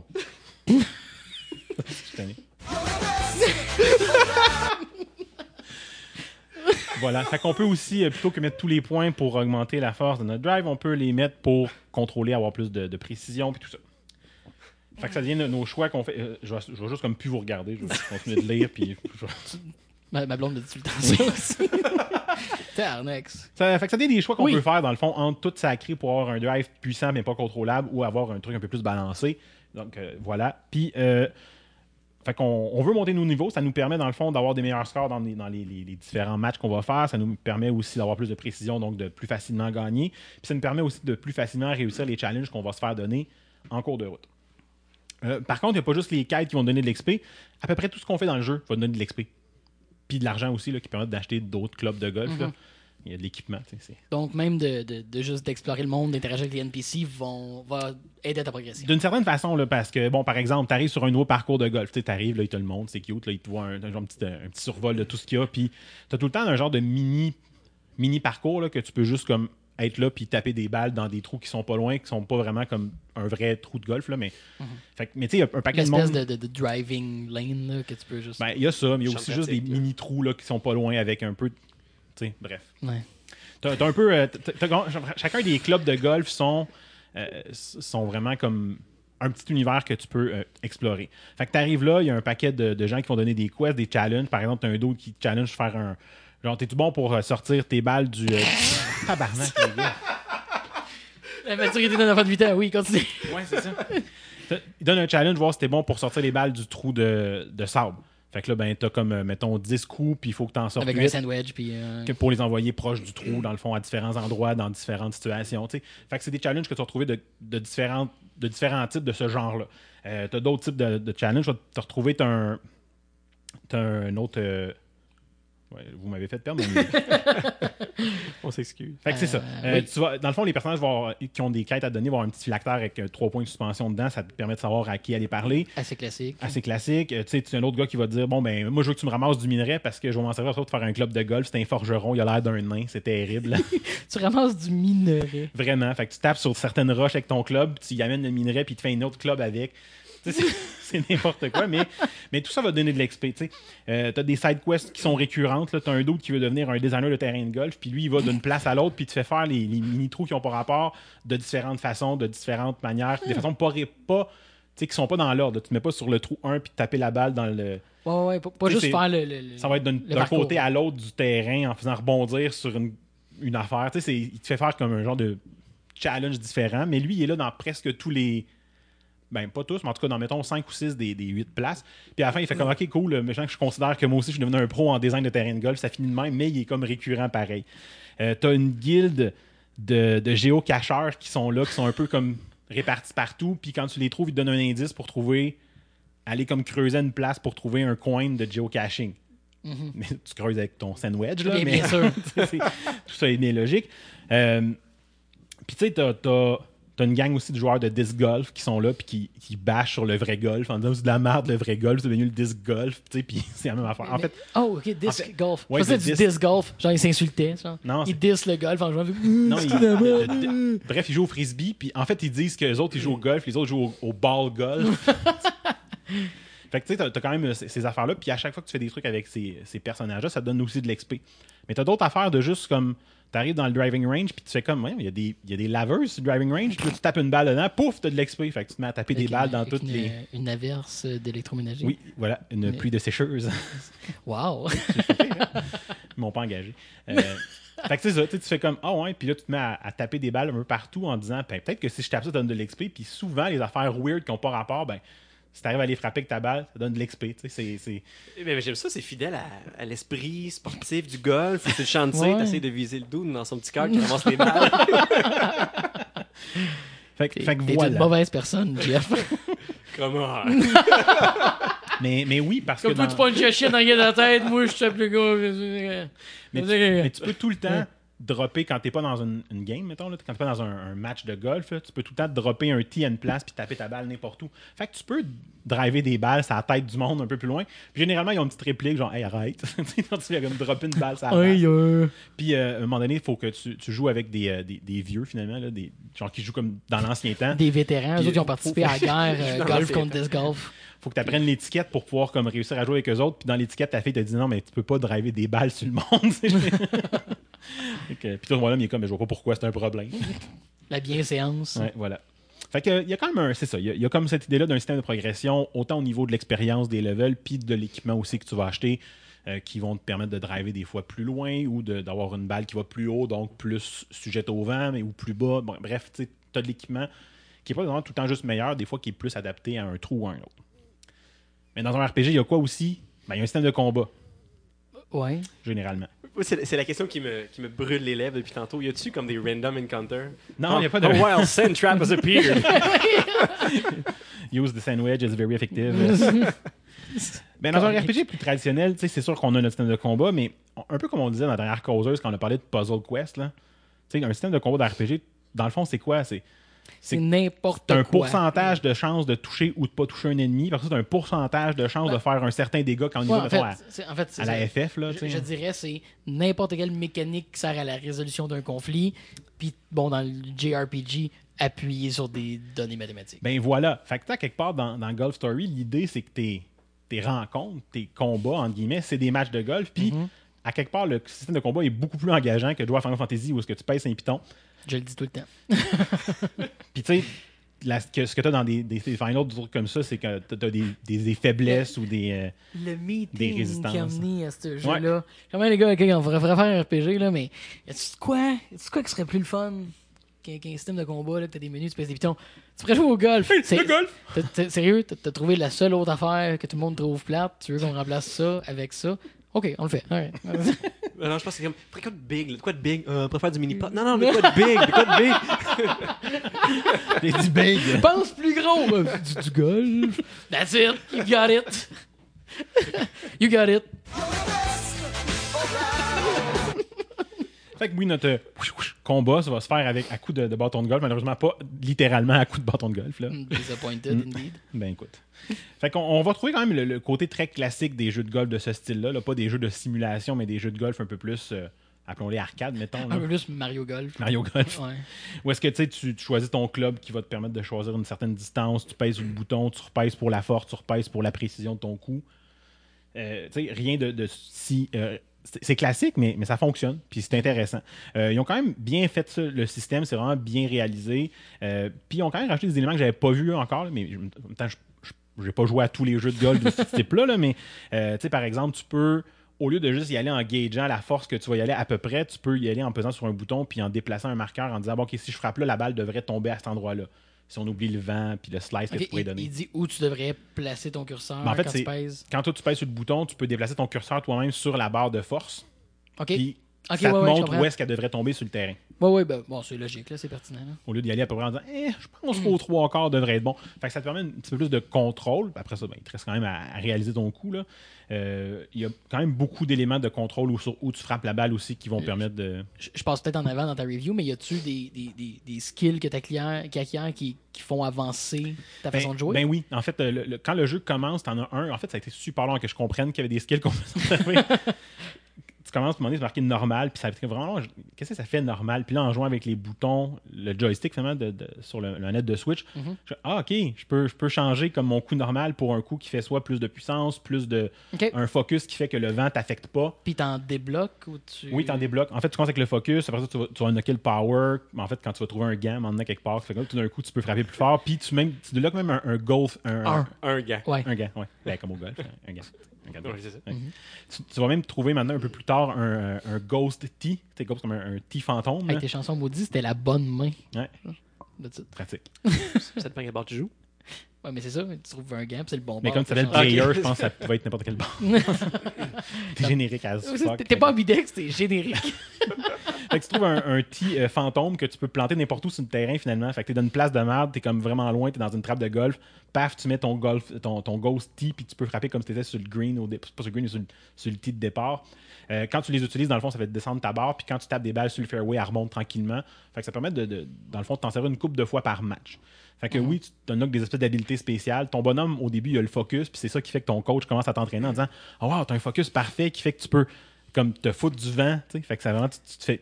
Il y a un gros mot du vent, tu fais fuck it, je mets mon focus, puis pouf, la balle va exactement où est-ce que tu l'as visé. Je, rentre dans les mécaniques, là, mais t'as-tu comme un cooldown de ton focus? Comment tu peux l'utiliser? Ben voilà, c'est ça. T'as as une barre qui, qui descend à peu près du tiers ou du quart, dépendant de l'habilité que tu utilises, puis elle remonte quand tu tapes les balles sur le fairway. ah, Fait ah, qu'elle remonte cool, un petit ça. peu, pas au complet, mais un petit Ouais, peu. ouais. Fait que Ah, fait un bon coup, il te redonne ton énergie. une partie de ton énergie. tu sais. Fait que plusieurs bons coups font que ça te redonne une chance de réutiliser ton truc. Puis je m'en suis tellement servi tard dans le jeu que je, je m'en suis vraiment rendu compte à la fin. là. Parce que tu sais, pas comme un gros euh, tutoriel. C'est un, c'est un jeu style rétro. Fait que pff, tu pars. là. Ouais, ouais.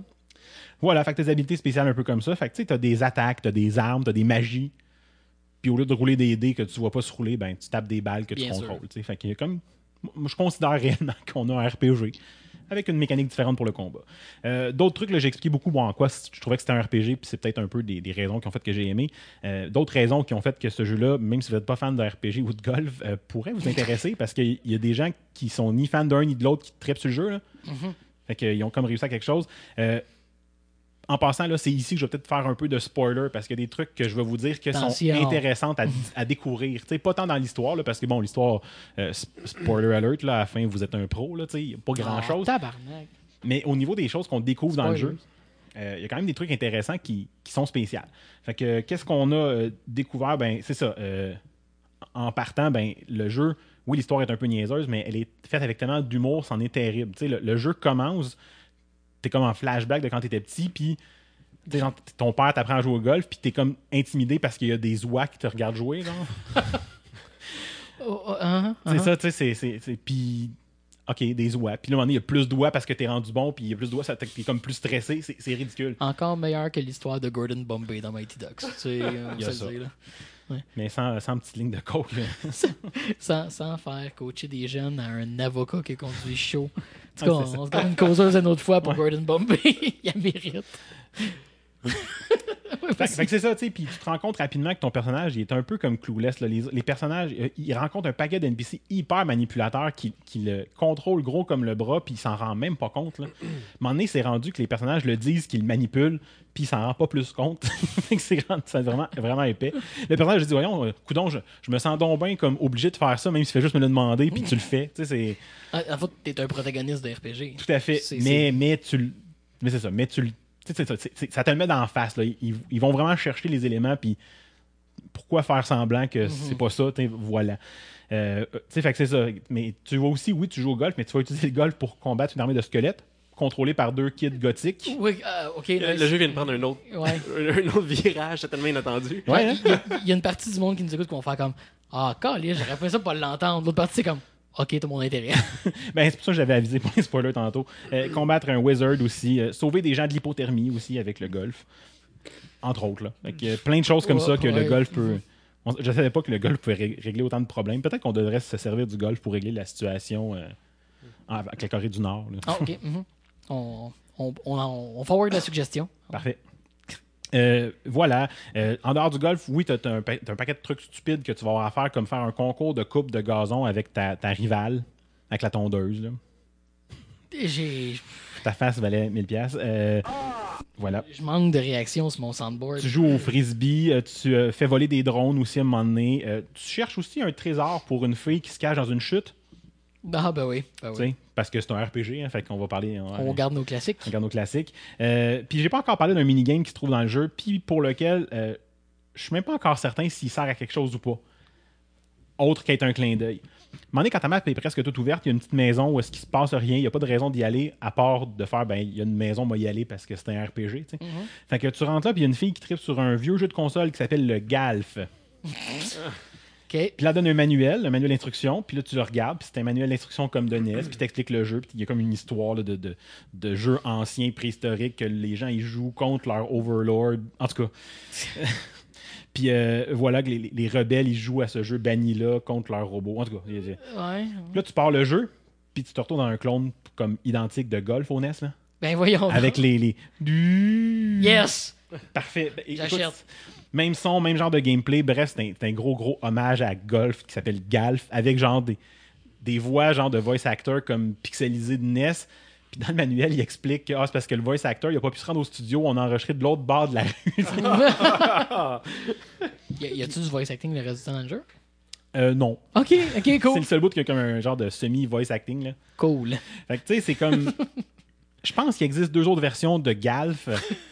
Euh, j'ai pas trouvé. Il y en a une que j'ai pas trouvée, mais il y a comme trois places pour des manuels d'instruction. J'en ai trouvé le, le dernier que dans le fond c'est. euh, bon, bref, je vous dirai pas comment on le trouve au moins. Minimalement, on va me garder ce spoiler-là. S'il te plaît. Mais c'est une version de Galf, euh, genre euh, cyberpunk, euh, néon euh, 90. Ah, il me semblait aussi qu'on était encore dans le segment de Shadowrun. Voilà, fait que ça, il m'a retrouvé dans Gold Story. en fait, avant ce bout-là, j'aimais pas ça, mais, euh, mais sais, c'est très J'ai drôle. essayé de m'éloigner. Tu joues- Ils viennent toujours me rechercher. Voilà. fait que tu, tu joues euh, à, à- à golf au NES, mais genre sur des toits d'immeubles, puis là, si tu t'envoies la balle à une place, la balle se fait zapper par un laser, genre. Fait que, ouais, euh, c'est ça. C'est, c'est n'importe quoi comme jeu, en plus d'un bon jeu de golf, puis d'un bon RPG, là. Mais t'as des affaires complètement ridicules, beaucoup d'humour, euh, des personnages qui sont intéressants à suivre, parce qu'il y a quand même un certain développement, des affaires comme random qui se passent, comme à un moment donné, tu gagnes ton premier tournoi, t'as comme 2000 pièces de bourse, ton ex-femme, elle arrive, puis elle dit, Ah, ben non, ça m'en prend la moitié, puis elle crisse le camp avec 1000 pièces. C'est, c'est, c'est, euh, ouais, c'est assez random. Magique. Fait que, ben oui, c'est, c'est un jeu euh, intéressant, un paquet de petits trucs de Easter egg, d'affaires un peu partout qui font sourire, qui font rire, puis qui font rager parce que les, même les, les- les- les parcours de golf, tu les refais plus qu'une fois, mais c'est jamais Ah oui. comme tu refais le même parcours comme pareil. Tu sais, par exemple, la première fois que j'ai refait un parcours une deuxième fois, tu le joues en double avec ton coach, puis tu es supposé de faire là, du, du jeu à quatre où est-ce que chacun fait un coup. Là. Ouais.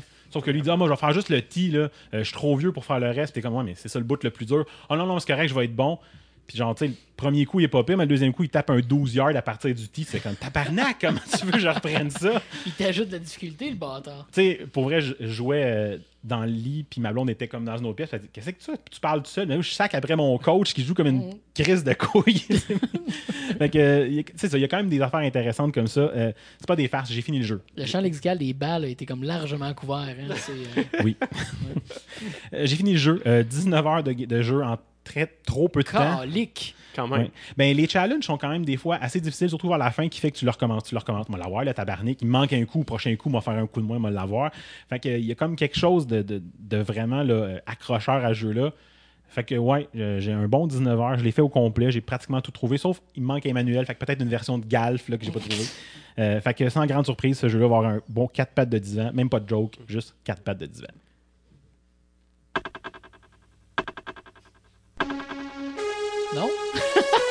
C'est vrai qu'il joue. On n'a pas d'histoire? Ben, pas là. Ah, ok, on l'a fait tantôt. Là, c'est la discussion, là. Hein? C'est-tu nous dire que mes affaires sont toutes mêlées? Ben voyons donc. Ok, attends une minute, j'y arrive. Et que c'est pas professionnel. Structuré à l'os. C'est ça. Alright. Fait que c'était quoi la discussion de cette semaine, les gars? Les journalistes. Oui, les journalistes euh, de, de jeux vidéo, puis voilà ce qui tourne autour de ça. La la, la qualité journalistique euh, En fait, des de jeux vidéo. Ouais, c'est ça, en fait. C'était. L'histoire, en fait, qui nous amène à cette discussion-là au départ, c'est. Euh, ben, J'en ai parlé un petit peu, Cuphead est sorti récemment. Mais il y a un journaliste, euh, Dean Takahashi, si je ne me trompe pas, euh, qui a fait un, un stream où il jouait à. Euh, mais perdu de nombreuses minutes dans le tutoriel à pas être de faire un air dash qui est comme clairement illustré. Euh, bref, le, le gars a montré une incapacité à jouer un jeu. Fine, le jeu est difficile, mais même dans ces moments les plus simples, les plus fondamentaux, le gars s'est enfargé, genre royalement. Euh, puis, ben c'est ça, ça, ça- ça fait poser la question euh, est-ce que est-ce que c'est un problème? Est-ce que c'est grave? Ou est-ce qu'on met sur la tête de quelqu'un qui doit reviewer un jeu vidéo un- un- il est supposé avoir une certaine compétence euh, à faire ça. Genre, c'est, quoi la, la réaction appropriée, honnêtement, à cette situation-là? Parce que euh, la réaction d'Internet a été vive et rapide. C'est ça, Euh, c'est Internet. Exact. Mais, mais en toute, genre, euh, intégrité intellectuelle, euh, qu'en est-il? Genre, est-ce que, est-ce que la réaction est justifiée? Euh, ou on met des attentes qui ont, qui sont qui ont pas d'affaire à être euh, sur le rôle des gens qui jouent à des jeux professionnellement pour nous en parler. Mais je, je pense que euh, dès le début, là, le concept des reviews de jeux vidéo prend beaucoup trop d'ampleur dans le domaine. Ou puis ça devient tellement important, tu sais qu'on se retrouve avec les embargos sur les reviews avant que les jeux sortent, ça, ça devient un facteur qui peut make or break le lancement d'un jeu vidéo. Parce que là, dès que OK, il y a un embargo sur les reviews, tout le monde part déjà avec une vue négative du jeu parce que ok, ils ont, ils ont pas confiance en leurs produits nécessairement, fait qu'ils veulent, ils veulent pas que les, que les reviews viennent diminuer les ça ventes, ça par un biais négatif. euh, Exactement, puis tu le sais pas. Tu n'as même pas joué au jeu encore. Mhm. Puis peut-être que ça va venir biaiser l'expérience de certains joueurs. Euh, donc, il y a énormément d'importance qui est mis là, au, au code, puis au code sur Metacritic, puis ces jeux-là. Les vrai. gamers donnent de l'importance à ça, puis ça vient affecter peut-être comment les journalistes travaillent. C'est un, très très bon point. C'est vrai que, comme peu d'autres choses, puis pour des, bonnes, mauvaises raisons, parce que euh, on a eu des histoires dans le passé où un jeu, il y a des bonus qui étaient octroyés selon la moyenne métacritique que le jeu allait avoir à sa sortie.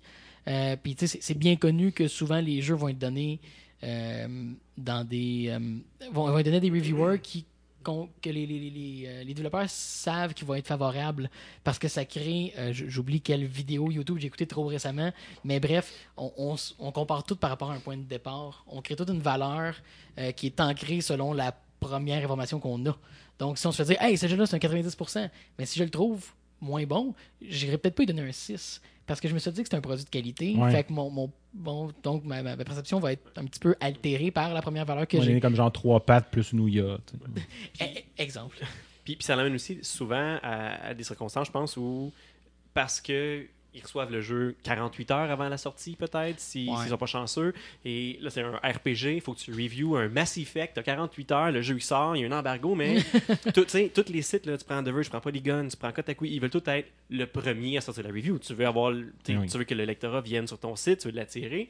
Donc, mais j'imagine, je voudrais pas être le journaliste qui se fait dire, là, ce jeu-là, puis il faut que tu aies assez joué pour être capable d'en parler de façon réfléchie et, Et plus que ça, avec on- une opinion. on, on stipule large, là, mais, mais euh, le, le point se, se referme quand même.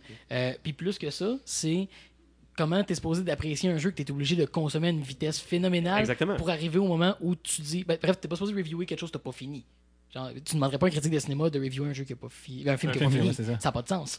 Euh, on le fait dans notre cas ici pour des jeux, bon, parce qu'on n'est pas une plateforme de review en soi. Je- Bon. euh, Ouais, des fois, on n'a pas non plus le temps de le Ah, finir. On- Exact. Mais, mais je m'attends Juste qu'un le- reviewer professionnel est fini. La façon qu'on cote les jeux en, en pâte de divan sur 4, c'est. tellement-. C'est- soit bon ou mauvais automatiquement. On est vraiment comme t'es deux, t'as trois, t'as tout changé à balance. Mais, mais bref, tout ça, euh, ça montre à quel point il y a une importance aux reviews. Euh, à- Puis, tu sais, le Metacritic montre à quel point ça n'a pas de sens, les reviews, parce qu'ils vont mettre dans leur agrégé des jeux qui sont classés sur 5. Fait qu'ils vont donner 80 puis 100. Ouais, c'est ça. Tandis que les autres vont faire à des dixièmes, là, mettons 4.7. Puis tout ça ramasse ensemble. Fait que là, quand tu mets tout ça, tout le poids de toutes ces choses-là, ces épaules de quelqu'un, c'est sûr que le monde va peut-être être exigeant euh, de la personne qui joue. Sauf que en temps normal, ben, les reviewers feront pas de live stream. Fait qu'on est comme un peu laissé à la merci de leur opinion, mais je suis sûr qu'il y a plein de monde qui vont avoir perdu confiance en ce reviewer-là. Ouais. Euh, parce que c'est comme, OK, toi, fais jamais de fucking platformer 2D, là, t'es complètement incompétent, tu sais. Euh, mais est-ce que il sert. eh, dans le fond, moi, mon point quand on est dans cette discussion-là, quand on a suggéré la discussion, c'était est-ce que c'est un problème du reviewer ou tu devrais savoir le reviewer que tu vas lire ou la plateforme de, de, de journalistique que tu vas consulter a fait quel type de Mais je, je critique? pense que c'est là que ça devient intéressant, parce que. Ok, peut-être que lui, euh, il avait de la misère avec son Air Dash, là, puis quand j'ai vu une vidéo, puis j'ai- un peu ri, là, c'est pas fin, mais c'est Hey. quand même drôle, tu Il y a de la misère à PC AX. C'est Mais, peut-être que ce gars-là, dans un RTS, c'est une brute. Mhm. Puis, puis c'est là le bout qui devient comme. Tu sais, tu vas-tu demander à un, un critique de. Je sais pas, de, de char, de faire une review de, de, de scooter juste parce que ah, toi, tu t'occupes des affaires à moteur. Ah, puis ah oui, j'ai une, tondeuse puis une, une, une scie sauteuse à reviewer. Il y a un moteur là-dedans, go, parle-moi-en. Mais- Je- mais- Je trouve que c'est peut-être. Il y a peut-être quelque chose de ce côté-là. Mais t'as un super bon point. Parce que j'ai vu des chars, il y a un... c'est standardisé. Je sais de quoi je vais parler. T'sais, on va parler du horsepower, on va parler de la transmission, on va parler Ouais, de la conduite, on va parler du freinage. T'sais, on va tout le temps parler de la même chose quand on parle de char. Un- une critique littéraire va parler de, de- de certaines choses. Une critique de cinéma va parler de certains aspects du cinéma. C'est c'est des choses qui, qu'on a, on a du bagage, on a de l'expérience. C'est pas, c'est des formes. Ben, je au- veux dire des au-delà- formes d'art, mais j'ai, Au- j'ai Au-delà inclus du char. standard, je te dirais plus qu'on a du bagage. Je pense Ouais. que le, Oui, ça, a été, ça. ça a été traversé. Mais, mais ça- ça, l'a créé une sorte de standard où c'est, le langage qu'on utilise pour parler de ce il média. y a une académia alentour de ça. ça. là. le jeu vidéo, très peu. Mhm. Puis chacun va en parler à sa façon. Puis tu vas regarder une review, va encenser un jeu pour tout plein d'éléments. Puis un autre reviewer va caler le jeu pour les mêmes éléments. C'est comme si, si c'était. Si on avait un- une, une façon d'évaluer le jeu vidéo, il devrait être évalué de la même façon sensiblement. Au moins, je pas au niveau de l'appréciation, mais au niveau de, de ce que c'est. Mais je pense qu'on peut quand même. C'est pas quelque chose qui n'existe pas dans les films. Mettons d'avoir des, des, des choses qui vont être appréciées pour les mêmes raisons qui sont détestées. Euh, fait que je pense pas que ce point-là en particulier est, étant divergent. Euh, ça existe dans toutes les formes de critique. Mais, euh, mais oui, la jeunesse du média est un gros facteur. Sauf que, euh, genre, je pense pas tellement que le problème de ça, c'est. Euh, d'un, je me demande à quel point la quantité de monde qui ont vargé sur ce gars-là, c'est des lecteurs de, son, de ses reviews habituellement. C'est clair. Ou est-ce qu'ils sont juste atterris sur ce gars-là, puis là, ils sont mis à varger parce que ça a fait la une, euh, que le gars se soit pété la face. Mais est-ce qu'il aurait vraiment été euh, de, de- de son public anyway? Parce que probablement que le gars, justement, s'il donne une review à Coped, il dirait Ben, c'est excessivement difficile. Puis évidemment, ils l'ont pas fait review à ce gars-là parce que tu veux pas attirer cette bad press-là. Mais c'est ça, tu sais, je pense que. euh, et l'Internet et euh, le- le- le- la communauté, le style de communauté dans le gaming va, va graviter rapidement vers des situations Oui. comme ça. Hmm, Mais la, la- la question, mettons, là, à quel point un, un reviewer de jeu vidéo doit être bon à un jeu vidéo pour pouvoir le reviewer? C'est une question à se poser. Je- J'ai pas de réponse. là. Ben, je- votre avis, mettons? Ma seule réponse à ça, c'est aussi bon que l'auditoire qui le dessert, euh, à mon avis. De Parce- l'autre côté, tu, tu vas tu vas t'approcher de ceux que t'aimes leur style, puis t'aimes qu'est-ce qu'ils vont dire. Est-ce que est-ce qu'une critique culinaire a besoin d'être un grand chef? habituellement, ils le sont pas. hein? C'est pour ça que. C'est quoi, quoi qu'ils disent à propos des enseignants, là? euh, Those who can't do teach. Ouais, c'est ça. Euh, mais non, mais sans, sans le faire en sarcasme, il y a, il y a une, il y a une réalité Ouais, ouais. à ça. tu sais. Il y, a, tu sais, il y en a qui vont rechercher dans un sujet, puis il y en a. tu. Bref, c'est pas un designer de jeu, le gars. tu sais, Puis c'est pas un gamer professionnel, puis il a pas été reviewé non plus Non, le ça. dernier euh, performance des gars dans le tournoi d'Overwatch. Moi, j'ai l'impression que, que n'importe quelle critique culinaire est capable de se faire une critique de bonne bouffe chez eux sans que ce soit nécessairement un restaurateur. Tu sais, je pense qu'il y a peut-être Ouais, un, niveau, de, pas d'expertise, mais un niveau euh, d'être à l'aise avec le sujet dont tu parles. Mais, mais regarde, par- bon souvent les sites, là, je pense à, à Polygon, je pense à The Verge, que, que je suis sur Twitter ou Engadget, vont souvent chercher, ils vont, ils, vont, ils vont écrire sur Twitter, hey, on cherche un éditeur, on cherche un, tu sais, un, un blogueur, peu importe. Et ce qu'ils recherchent, ils recherchent pas un pro gamer, ils recherchent quelqu'un qui sait écrire, ils Un- cherchent un journaliste, ils cherchent un blogueur, ils cherchent quelqu'un qui, qui est capable de bien écrire, ils cherchent pas quelqu'un qui est capable de bien jouer un Ben, jeu. pro- probablement parce que euh, c'est plus rare quelqu'un qui sait bien écrire que quelqu'un qui a le goût de jouer à des jeux. Là. Euh, mais, mais effectivement, je pense que le, le prérequis pour entrer en gaming, il y a tellement de monde qui ont utilisé le, médi- la- la- le- le journalisme de gaming comme plateforme pour aller faire autre chose dans leur carrière. Ouais. Euh, c'est rarement un end goal, c'est rarement le but ultime du monde qui passe par là. Fait que c'est sûr qu'il y a peut-être un petit peu un, un manque de sérieux Mhm. euh, dans le domaine. Mais, euh, mais je, je pense pas, anyway, qu'on va être capable de quelconque modification d'arriver à une réponse. non. Mais la question est vraiment intéressante. Euh, puis, en tout cas, j'ai- hâte de voir s'il y a, s'il y a des, des articles intéressants qui vont sortir de ça. Parce que la, la question. J'espère que la question mourra pas de suite. parce Oui, en dehors du- du- des, des flammes, des internets, des, des torches puis des fourches là, pour. euh, mais tu sais, oui, il y a- peut-être une question à se poser dans ça. OK, comme, comme, comme job, là, mettons, nous autres, là, pas, pas nous, mais les, les- les- les gens qui font de la review pour vrai. là. Mhm. Bon, comme job, nous autres, qu'est-ce qu'on voudrait qu'il y ait comme critères de sélection ou critères à nos reviewers? Que- comment on peut prouver aux gens que nos, que nos reviewers savent de quoi ils parlent minimalement pour vous en parler? Ben, il y a un point que, que tu parlais, Matt. Il dit, le même site va reviewer des RPG, des RTS, des FPS, des jeux de, de n'importe quelle plateforme walking mobile, des simulator. walking simulator. Puis c'est ça, c'est c'est le côté où, où, présentement, c'est beaucoup des gamers qui reviewent des jeux. Je, sais que ça a l'air idiot, mais j'ai un point avec ça. C'est, j'aimerais peut-être avoir le point d'un quelqu'un qui arrive d'un autre domaine, du cinéma ou de la littérature, pour reviewer des jeux qui font des choses différentes. Mhm.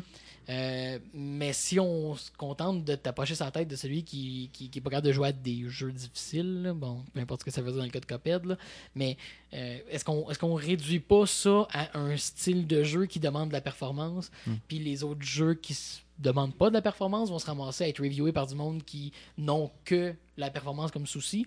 Je crois pas que c'est aussi euh, binaire que ça, mais euh, je trouve que c'est une belle question, puis c'est une terrible position pour le journaliste du gaming.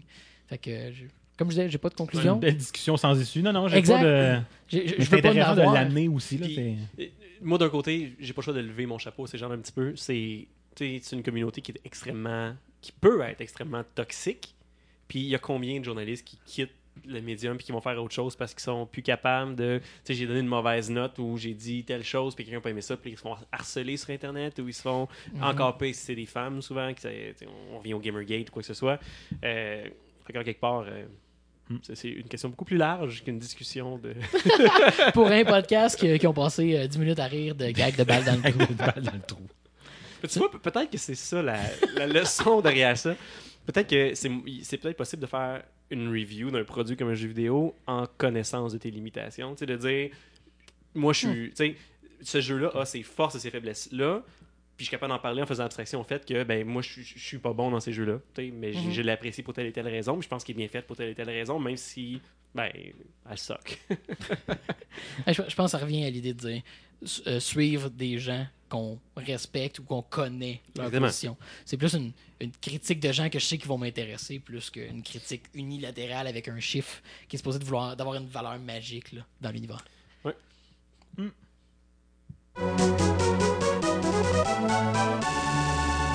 On mérite pas On mérite pas On mérite pas On est tout petit On est à chier C'était c'était là, ça? Ouais. Ok, je vais l'avoir, c'est correct.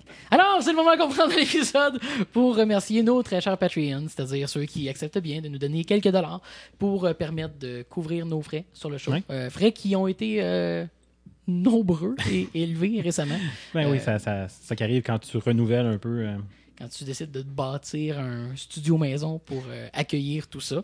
Alors, euh, comme on a déjà mentionné, ben, euh, depuis sept épisodes, on fait nos tests vidéo euh, en direct sur Patreon, Il y a peut-être même des Allô? gens qui nous écoutent. Elle est où? en différé, hein, ou euh, en direct, tout ça, all of the above. Donc, euh, évidemment, on va continuer à faire ça, puis éventuellement, le show va être disponible pour tous. Mais d'ici à là, si vous voulez donner votre opinion et participer à nos tests, euh, on vous invite à le faire en venant nous rejoindre sur Patreon. Puis pour ceux qui le font déjà, ben un gros merci. Merci. C'est super apprécié. Merci. Blades of Steel.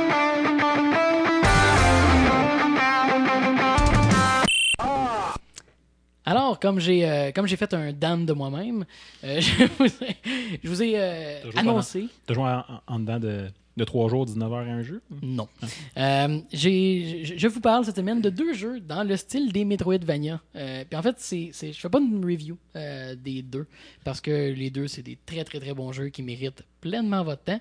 Euh, mais en les mettant côte à côte, ils m'ont fait réaliser des choses sur le genre euh, que je trouve qui, qui, qui valent la peine d'être discutées ici. Euh, donc, pas une review en bonne et due forme, mais une, euh, une appréciation du genre, tiens, euh, comparé. Donc, on parle ici de Metroid Samus Returns, euh, donc développé par Mercury Steam pour Nintendo sur 3DS. Et de l'autre côté, on a SteamWorld Dig 2, développé et publié par Image and Form sur la Switch. C'est tellement triste qu'ils parlent pas d'un Metroid et d'un Castlevania. Ça, ça a arrêté à propos, mais euh, ils font plus ça des Castlevania. C'est... Merci, Konami. Puis, euh, ben, SteamWorld Dig 2, vous vous rappellerez que j'ai fait la critique de SteamWorld Heist euh, dans le même univers, mais qui est un jeu complètement différent. Euh, donc, c'est, le fun de revenir à cet univers-là, même si c'est à des époques vastement différentes du même univers. En fait, c'est encore plus intéressant s'il y a de quoi. Puis Metroid, ben, c'est toujours une série que j'affectionne énormément. Super Metroid, je le considère comme mon numéro un des jeux de tous les temps. Donc, je tiens la série en très haute estime. Si c'est peu dire. Voilà. Euh, donc, les deux, comme je disais, ils montrent une approche très différente du genre. Euh, Puis de dire ça, ça a un certain poids parce qu'on parle ici de Metroid. On parle du namesake, on parle du porte-étendard du genre. Euh, et puis c'est pour ça justement que je veux les comparer parce que euh, SteamWorld Dig 2 m'a plu suffisamment pour que je le place au-dessus de Metroid Samus Returns. Euh, et euh, c'est ça va dans les deux sens. C'est à cause de belles choses que SteamWorld Dig fait et à cause de choses douteuses que je trouve que Metroid Samus Returns fait. Mais comme j'ai dit là, oui, ça va sembler négatif ce que je dis parce que c'est les points que je veux relever. Mais dans les deux cas, c'est deux quatre pattes. OK, on va, on va régler ça là. Ah, quatre pattes. OK. Euh, fait que c'est deux fois. Voyons. C'est pas des. C'est pas des. C'est pas, pas des affaires de, de balles d'un trou, là, pis tout, là. C'est pas drôle, ça. non, dans les deux cas, c'est c'est des jeux qui sont euh, complètement dignes de votre temps et de votre argent. C'est couvert, on passe à autre chose. C'est un peu, moi aussi, m'a sorti ma Switch pour me l'acheter euh, SteamWorld Dig direct là. Bon, ça va être ça de fait. Non, ben, bref, euh, Metroid pour euh, Samus Returns, pour ceux qui n'auraient pas été mis au parfum de ça. Euh, c'est un remake de Metroid 2, le jeu qui était sorti au Game Boy original, modernisé en 2.5D. Euh, et du côté de SteamWorld Dig 2, ben, c'est une suite évidemment de SteamWorld Dig, da, mais qui est beaucoup plus structurée, qui est beaucoup plus un Metroidvania que le premier était. Euh, donc, pour autant que j'ai bien aimé SteamWorld Dig, ça m'a pas complètement fait triper. Là, on est dans un autre registre complètement. Tu vois, moi, ça me fait. Je suis content que tu dises ça parce que j'ai joué un petit peu à Dig 1, là, puis j'ai comme pas embarqué parce que, tu sais, ça ressemblait à. Ah, tu creuses, trouves des patentes, tu reviens en haut, donner des patentes. Puis je suis comme, eh, d'autres choses à faire. Euh, je suis- je Minecraft. je comprends justement je comprends comment tu es arrivé là justement mais le jeu fait, fait beaucoup mieux euh, t'as as une appréciation plus grande du jeu si tu as fait le premier mais ça ne nuit en rien Euh, parce qu'on on joue un personnage qui recherche les personnages du premier jeu bon anyway euh, l'histoire dans les deux cas là, c'est rien de très très révolutionnaire Metroid, euh, on doit, en fait, on incarne encore une fois Samus, tiens, tiens, euh, qui est amené à éliminer tous les Metroid. Donc, on va aller sur une planète, puis on doit wiper out cette menace-là. Donc, il y a 36 ou 37 Metroid qu'on doit éliminer pour mettre fin à la menace des Ouais, Metroid. chronologiquement, c'est juste après le premier, là. ça? Carrément. Ouais. Ouais.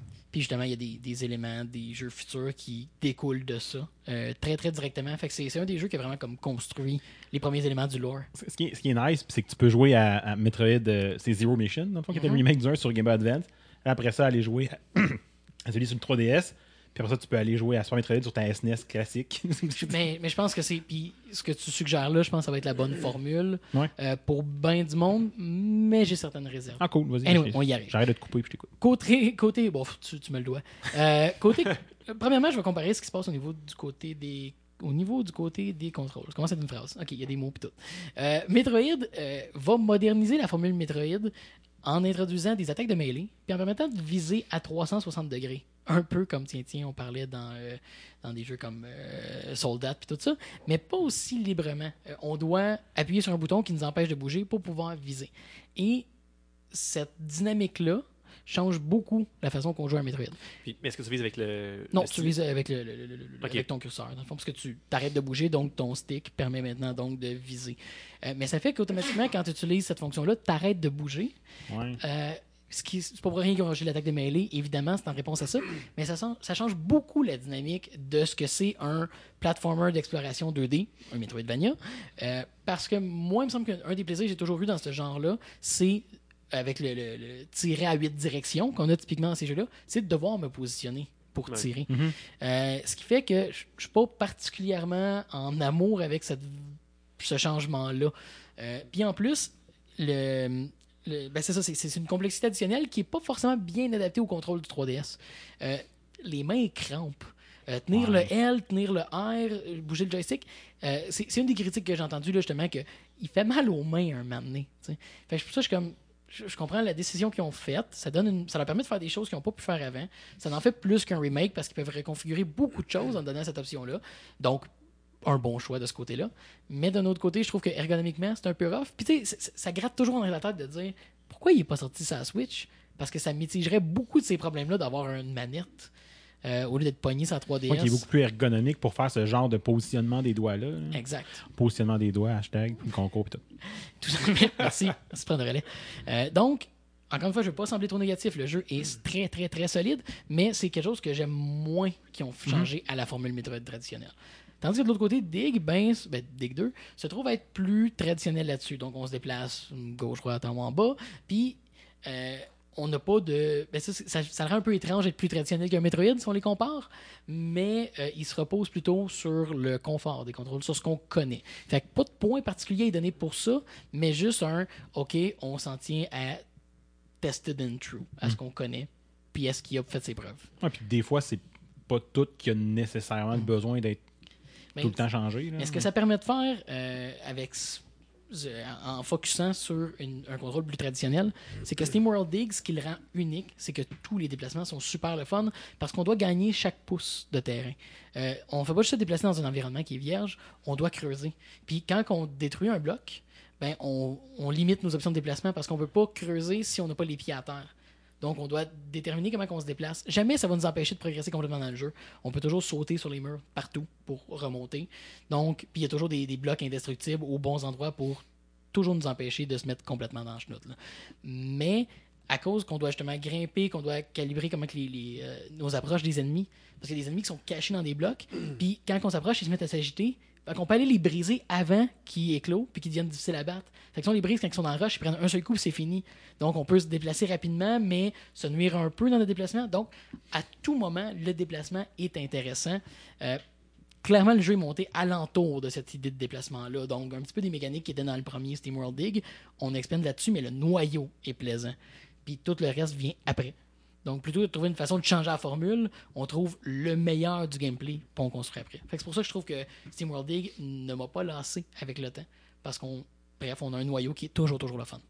Euh, ensuite, si on se déplace du côté de l'histoire, l'environnement et l'ambiance, parce que s'il y a quelque chose que Metroid a et est reconnu, c'est évidemment un storytelling environnemental. C'est pas un jeu qui nous dit beaucoup de choses, mais l'environnement est plein de détails. c'est, on découvre le monde en le vivant.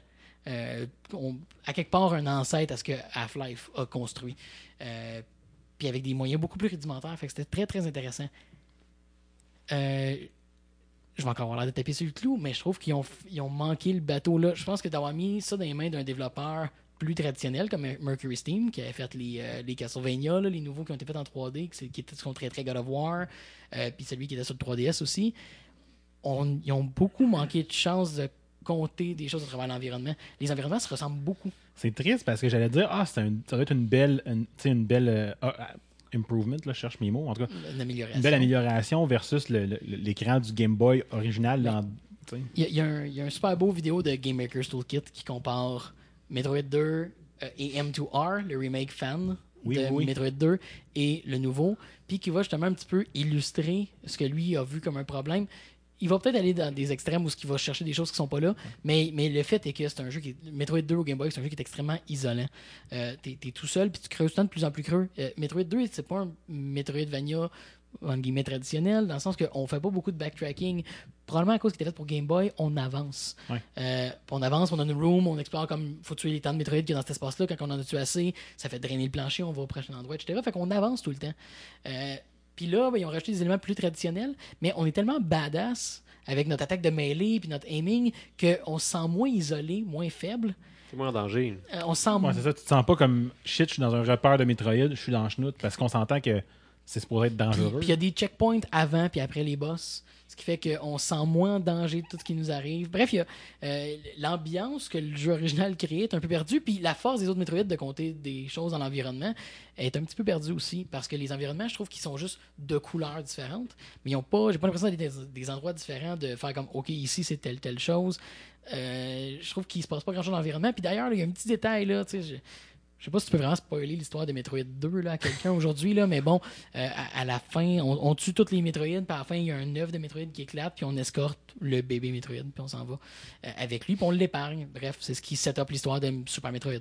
Euh, C'est ce qui fait qu'il y a des Amiibo. Yeah. Mais à travers tout ça, dans Metroid 2, quand on arrivait à la fin, plus qu'on s'approchait de la fin, moins il y avait d'ennemis. Puis il y avait même une, les fameuses statues de Chozo. Les statues euh, Ouais. avec la boule dans les mains, là, je suis sûr que je fais quoi de pas correct, puis il y a un fan qui capote. Anyway, euh, il y a ces statues-là qui nous donnent tout le temps les orbes, les power-ups. Puis dans Metroid 2, même au Game Boy, ok, dans le storytelling environnemental, il y en avait une de péter à la fin. Puis la boule, l'orbe du power-up, il était dans le fond de la pièce. euh, pour nous montrer justement qu'on est tellement creux, puis tout a été mangé une volée, puis Metroid ont pris l'environnement, est pas là dans Samus Returns. La statue n'est pas là, tout simplement. Niaiseux. Puis, il n'y a jamais moins d'ennemis. Puis, toute la, finale du jeu où on s'en va avec le Metroid, il n'y a pas d'ennemis dans son Game Boy. bon, je pense que c'était considéré que l'histoire est finie, puis l'histoire, la, musique était un peu mélancolique, fait qu'un petit côté, je sais pas jusqu'à quel point là c'était si narratif que ça, mais ça file un petit peu introspectif. Euh, et là, c'est une scène d'évasion où il y a plein de sticks d'ennemis, puis ça a changé complètement le ton, euh, je trouve, de la narrative du jeu en faisant de Metroid euh, que Samus est une fucking badass, puis que ça file plus comme une rescue mission que cette espèce de génocide weird Ouais, c'est ça que tu fais comme. Ouais, m'a parti avec le seul qui reste parce que c'est le seul qui reste. Genre, on, Ouais. les- on a peut-être fait des mauvaises choses. Fait encore une fois, je trouve que le côté, ils ont, ils ont- ils ont diminué l'impact de l'histoire. Tu sais, clairement, il y a eu, une, il y a eu une- un meeting de développement, puis ils ont fait des choix. Puis, C'est toi qui le fais d'habitude, c'est ouais, c'est ça. le- Ouais, c'est une bonne idée, ça! J'ai pas de gag à faire, fait qu'on le fera pas. Euh, mais c'est ça, fait que je trouve que en faisant un jeu extrêmement solide, puis en le rendant très très accessible à un nouveau public, en le rendant cool, puis bref, en faisant cette formule-là où que le jeu a sans le besoin d'être cool, on a peut-être un petit peu enlevé de la richesse de quelque chose qui est inspiré des liens. Il faut jamais oublier que l'atmosphère est très très importante et est très oppressante, puis on n'est pas supposé se sentir si fort que Je suis ça. un peu déçu de, de ce que tu dis sur la finale, que, que j'ai pas vécu au Game Boy, puis que j'aurais voulu vivre, puis peut-être plus le goût de jouer au Game Boy finalement à cause de ça. Là. Ou, mais AM2R a ses défauts aussi, mais il respecte plus ça. Euh, AM, ouais, AM2R, c'est ça. Euh, donc, c'est ça. Là, bref, encore une fois, je sais, je, je vais me répéter parce que je veux vraiment faire mon point. Le jeu est excellent. Ouais. Le jeu euh, fonctionne très, très bien. Mais je trouve que comme remake, il a peut-être fait des choix qui, va, qui vont rester dans tête du monde. Là, je répète ce que Game Maker Toolkit dit. Là, fait que, acc- ac- accusez-moi pas de copier, là. Je le stipule ici. Mais il dit, je pense que ça va devenir la version de facto que les gens vont jouer de Metroid 2. Puis ils comprendront pas ce que ce- cette facette-là que l'histoire avait. Puis ça, c'est un peu triste qu'on perde ça dans la traduction. On en retrouve un maudit bon jeu, mais avec moins d'impact narratif, à mon avis. Tandis que Dig, pour revenir à Ben l'autre oui. penchant de cette euh, peau critique-là, euh, encore une fois, on a une narrative qui est un peu plus traditionnelle, mais on se fait pousser absolument rien. Fait que sans que ce soit tant de la narrative environnementale, il y en a beaucoup, parce que les environnements qu'on voyage, qu'on visite, euh, sont, sont très informés par ce qui se passe, puis ils sont très variés. Ouais, On a des- t'interagis avec l'environnement tout le temps. là. énormément, puis euh, on a un peu plus un côté traditionnel non linéaire. Euh, mais les personnages sont intéressants, mais on est toujours. En fait, il y en a très très peu qu'on est obligé d'aller parler. Ils sont là dans la ville, on peut revenir leur parler. Ça avance très peu de choses. On est mené par en avant par les événements, parce qu'on rencontre, parce qu'on doit faire. Puis on a un classique, un petit sidekick, qui est une petite flamme pixelleuse. Là. Bon, je ne mettrai pas le setup de l'histoire, mais qui est sadique. Regarde les interactions qu'elle est juste comme Hey, tu pourrais sauter là, genre, ça a l'air dangereux. Puis, genre, des fois, t'invite un petit peu à te suicider, là, ou à faire des, trucs qui pourraient te faire mal ou à faire mal à quelqu'un. Fait qu'elle elle ajoute de la couleur euh, par son sadisme. Euh, puis les moments où elle, elle décroche de son sadisme, tu sens le poids de- du personnage qui, qui là, il trouve plus ça drôle. Ça a un poids différent. Puis, euh, je veux, je veux rien spoiler, mais il y a un moment dans le jeu stressant, il y a un moment de frayeur vraiment.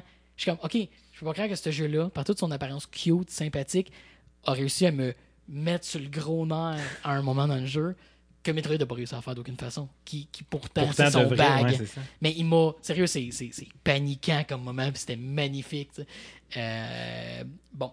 Euh, si je dois quand même donner des choses de négatives à la narrative de SteamWorld Dig 2, euh, pour un peu d'équilibre dans tout ça, je dirais que le dernier tiers du jeu perd un peu de vitesse côté narratif. Le gameplay reste super solide.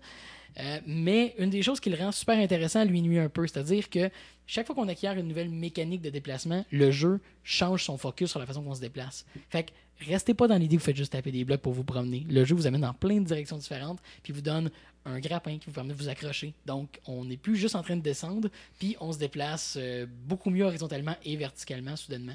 Et d'autres power-ups du genre qui vont complètement changer comment les tableaux sont construits, ce qui fait que le jeu est toujours rafraîchissant. Mais dans le dernier tiers, on obtient un power-up en particulier qui informe le reste des tableaux. Puis je trouve que ça devient. Fait les tableaux rapidement. J'ai plus autant eu d'appréciation de l'exploration parce que c'était facile de me déplacer plus qu'avant. Je, je trouve que c'était peut-être un mauvais choix. Il aurait dû peut-être, mettons, en- enlever une de ces parties-là de la fin. Le, le- le dernier tiers est divisé en trois parties, je n'aurais enlevé une, peut-être. C'est la première fois qu'un jetpack aide pas un jeu vidéo.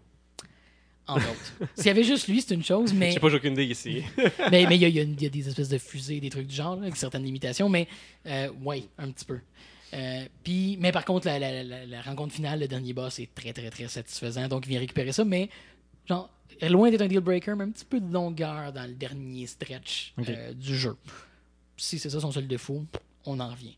Mais c'est ça. Fait que je trouve que ce qui a rendu unique mm, le remake de Samus Returns, ben de Metroid 2, c'est peut-être les choses qui me le rendent le moins intéressant. Donc le contrôle 360 degrés. Ça me fait penser un petit peu à ce que Shadow Complex a fait. Euh, ce que je trouvais qui était un problème. Il n'y a, pas les mêmes problèmes que Shadow Complex, là, parce que Shadow Complex utilise la technique des shooters modernes où tu vois pas les balles. Donc, comment tu fais pour éviter un ennemi qui te tire? faut juste pas que tu sois dans sa ligne de tir. Ok, mais pour le tirer, il faut que tu sortes de ton cover. Fait que tu fais juste manger du dégât puis tirer, puis à un moment donné, ça finit. C'est un peu plate. Euh, mais ça crée un peu le même syndrome pour, mais de ton côté, vu que tu peux viser partout, tu dois te positionner intelligemment. Euh, ça- je trouve que ça, enlève quelque chose à la formule du platformer. Le Donc, côté de ah, faut que je tire un ennemi au plafond, puis je vais me mettre à 45, puis je vais avancer tranquillement jusqu'à que j'arrive dedans. Il est comme pas là. exactement. Ça, ça enlève le platforming du platformer. Un peu. Euh, Il y en a quand même dans la navigation, puis il est quand même très, très bien construit. ça. On, parle de Metroid, là, on parle de la Spider Ball, se promener ses murs, puis tout ça. Fait que ça, c'est très, très bien utilisé. Là.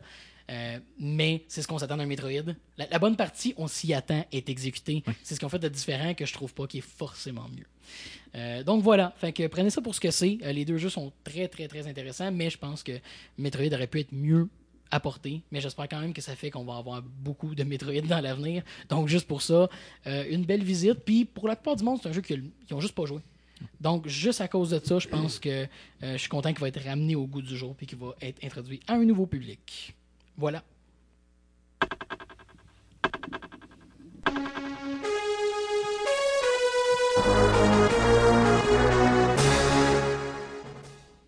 Aujourd'hui, dans l'univers de Divon Quest, on est le 9 octobre. C'est que- ben, c'est- vrai. Ouais, ouais, ouais. Ben, je- j'essaie d'y aller avec des vrais faits. Fait que le 9 octobre pour commencer. De- deuxième vrai fait. Hey, c'est le Turkey Day canadien. Cool. Je peux pas croire que j'ai pas pris ça pour mon intro. Avec un beau drop de. Ça vient de Jeff, ça. là. Il y a, je sais pas trop, deux ans. Genre. On va vivre dans le passé. Donc, je commence ça en 1192. Euh, Richard, cœur de lion, débute son retour vers l'Angleterre. Ça met fin à la troisième croisade. J'ai ici un extrait audio exclusif de son arrivée en Angleterre et au moment où il va retirer la couronne à son frère ici. King Richard back from the Crusades! Boy, now I'm in trouble.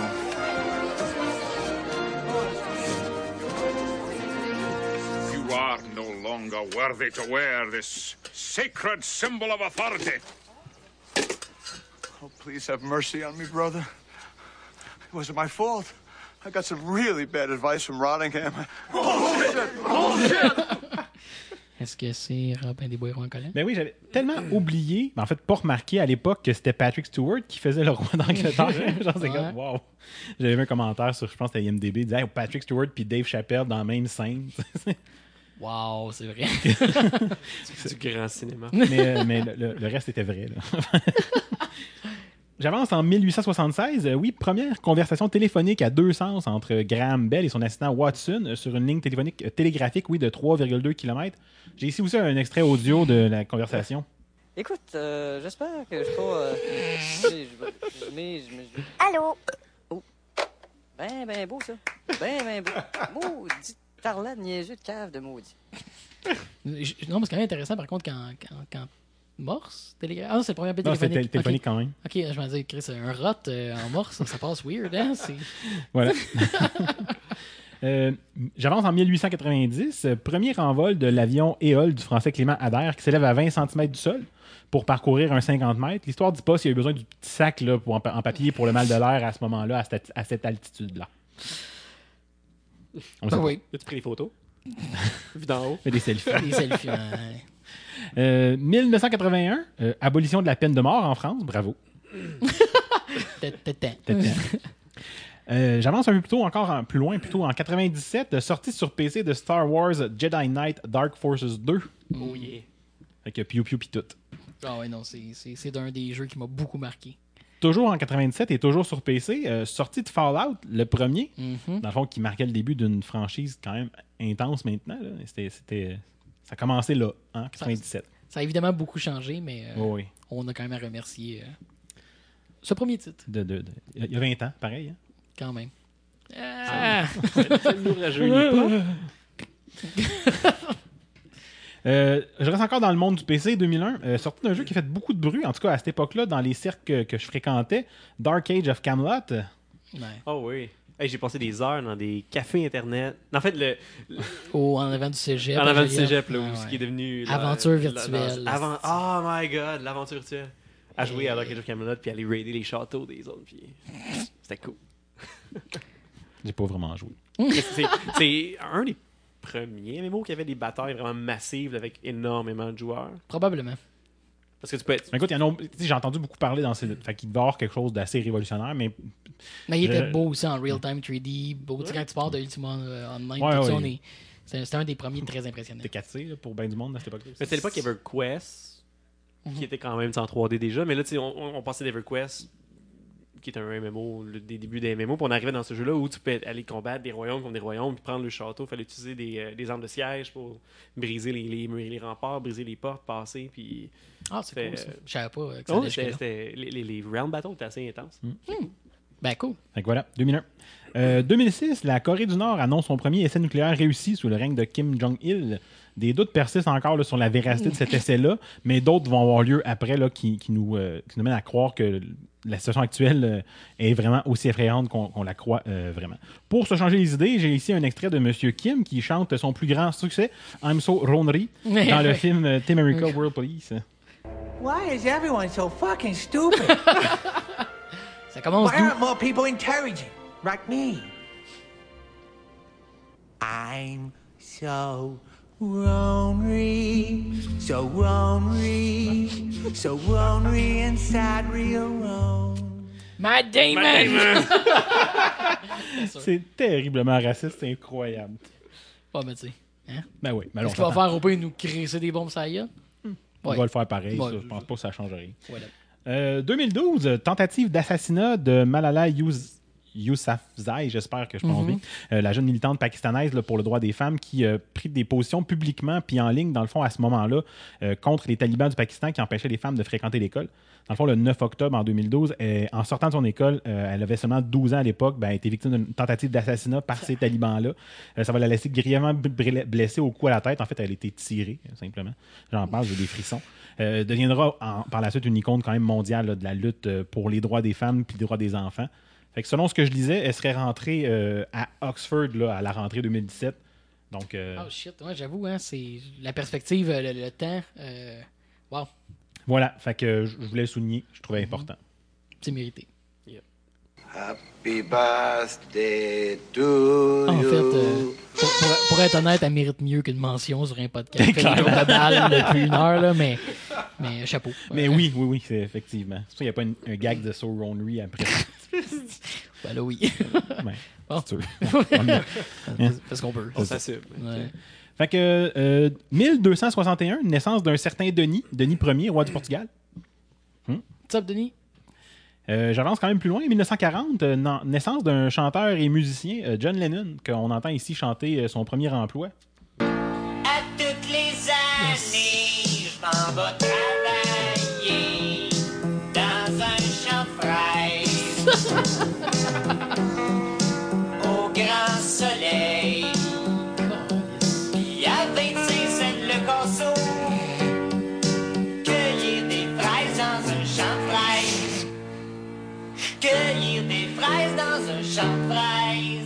me gâte cette semaine. Découragement dans la... Oui, Dan, Oui, continue. hey, je continue. 1953, naissance d'un autre certain Denis, Denis Bouchard cette fois-là, connu principalement, en tout cas pour moi, là, euh, pour son rôle de Lulu dans L'ancien compte. ben oui, ben oui, sacré Lulu. Écoute. Euh, 1964, naissance du réalisateur, scénariste, romancier et euh, producteur euh, Guillaume Leboeuf. Connais pas, Guillaume? Euh, Blade 2, Le Hobbit, Pacific Rim? Ah oui? Ben, Guillermo del Toro. là, Ah. juste traduit son nom. Ah, abattez-le, le chien sale. Blade 2, Ouais, Ah, ben, je sais pas qu'est-ce qu'il a fait ça. exactement là-dedans. Là. Pauvre lui. Je pense, je, je me rappelle plus s'il a réalisé mais pas scénarisé ou vice-versa. là. J'espère, j'espère qu'il, est créditant avec euh, Guillaume Taureau. hein. Mais- Guillaume Leboeuf. Guillaume Mais, excusez. mais je savais pas, puis ça, ça, ça replace les gens de. Comme les, les monstres vampires, là, qui, avec la bouche qui est Ouais. bizarre, ça les replace dans son univers. C'est son les style. Reapers, de... ouais, enfin, ouais, Ah, les- mais c'est son ouais. style de look de Bébite. Ouais, là. ouais, ouais, peut-être, peut-être. En tout cas, hein, on y en tiendra pas rigueur. Euh, puis je termine ça en 1975, euh, naissance du musicien, acteur, scénariste américain Sean Lennon. Ben, ben non, c'est pas une parodie de John Lennon, c'est c'est comme son fils, qui est né le Mhm. même jour. Faut le faire. Ah, Moi, je pense, wow. que c'est un- je pense que c'est un clone, dans le fond. Je pense que t'as arrangé avec le gars des vues, cette histoire-là. T'es avec Guillaume le bœuf. On, on a-tu une, euh, on a un proverbe? Ben oui, on a un proverbe. En- Yes! En, fait, semblerait qu'un certain Denis soit encore à l'honneur. Oh, Ah t'as ouais. S'il pleut à la Saint-Denis, la rivière sort neuf fois de son lit. Oh. Non, mais habitez pas ça, tu sais, Tu sais, que- hein? les inondations. Tu sais.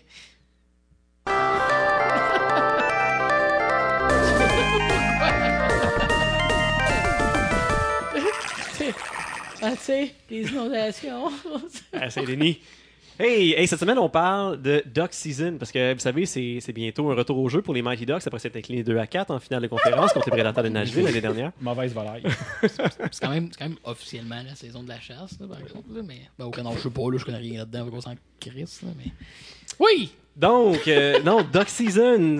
euh, je retourne dans le VR après avoir fait un petit peu de, de Minecraft VR. On retourne en réalité virtuelle pour un jeu qui est développé par Stress Level Zero, euh, qui est les développeurs derrière Overjunkers. Yes. Mais, Euh, avoue le, t'as juste comme chassé les canards dans Minecraft, dans le fond.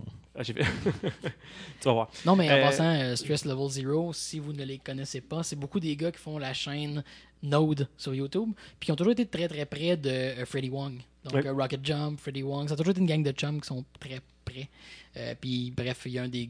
En fait, il y a deux des gars de Node qui sont très très impliqués avec Stress Level Zero. Donc c'est pas directement eux, mais ils font toujours partie de l'entourage, qui d'ailleurs ont produit du contenu vidéo, si je me trompe pas, pour euh, Season. on les voit dans les contenus vidéo du jeu.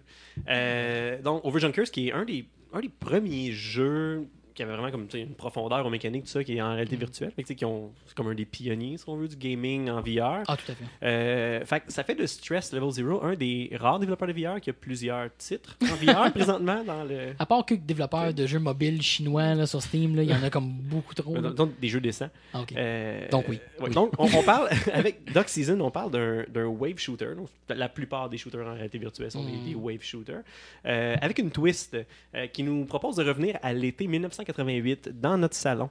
Euh, donc grosse nostalgie, ouais, grosse nostalgie années 80 euh, sur une trame de fond de jeux d'horreur. Euh, à la base, ça se veut un hommage à Duck Hunt. Donc, tout le monde a déjà joué à Duck Hunt. Fait imaginez un petit peu ce qui se passerait dans Duck Hunt si le chien pouvait se venger. de toutes les fois qu'on qu'on a ri de lui et euh, qui a été Ouais, il a surtout ri de moi. Ouais, je dirais. dire, c'est plus lui qui a ri de nous autres. Moi, j'aimerais ça me venger sur le chien. Ben, ben, c'est ça. C'est c'est ce qui arrive. c'est Ben, ben, point- pointé là, pour qu'il mange des affaires. Euh, pas eu de taper en arrière de la tête, voyons donc. non, Pas je dans un porn. On joue pas au golf. On vient de perdre dedans. Je veux dire, à Super Mario World, voyons donc. Écoute, les... c'est un lapsus. C'est... euh, Donc, on revient au chien?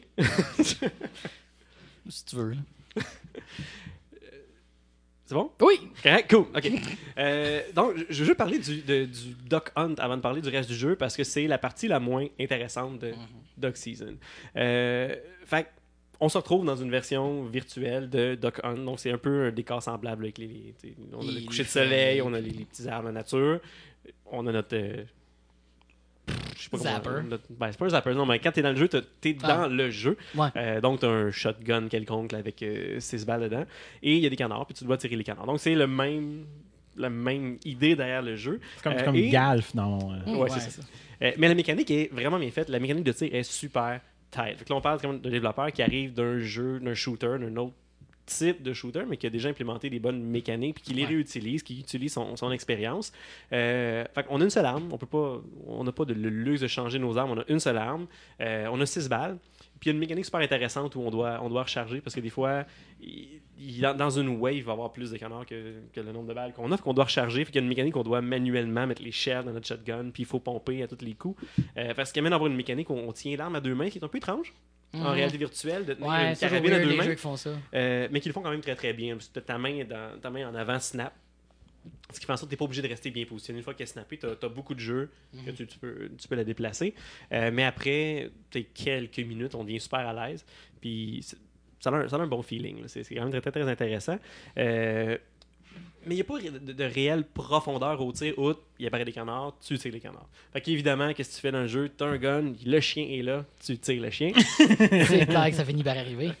Euh, Au lieu de faire juste pouch, pouch, puis rien d'autre. ben, là, là, il, il réagit un petit peu. Bravo pour ton euh, Ouais. Ouais, hein, belle bon. imitation. Merci.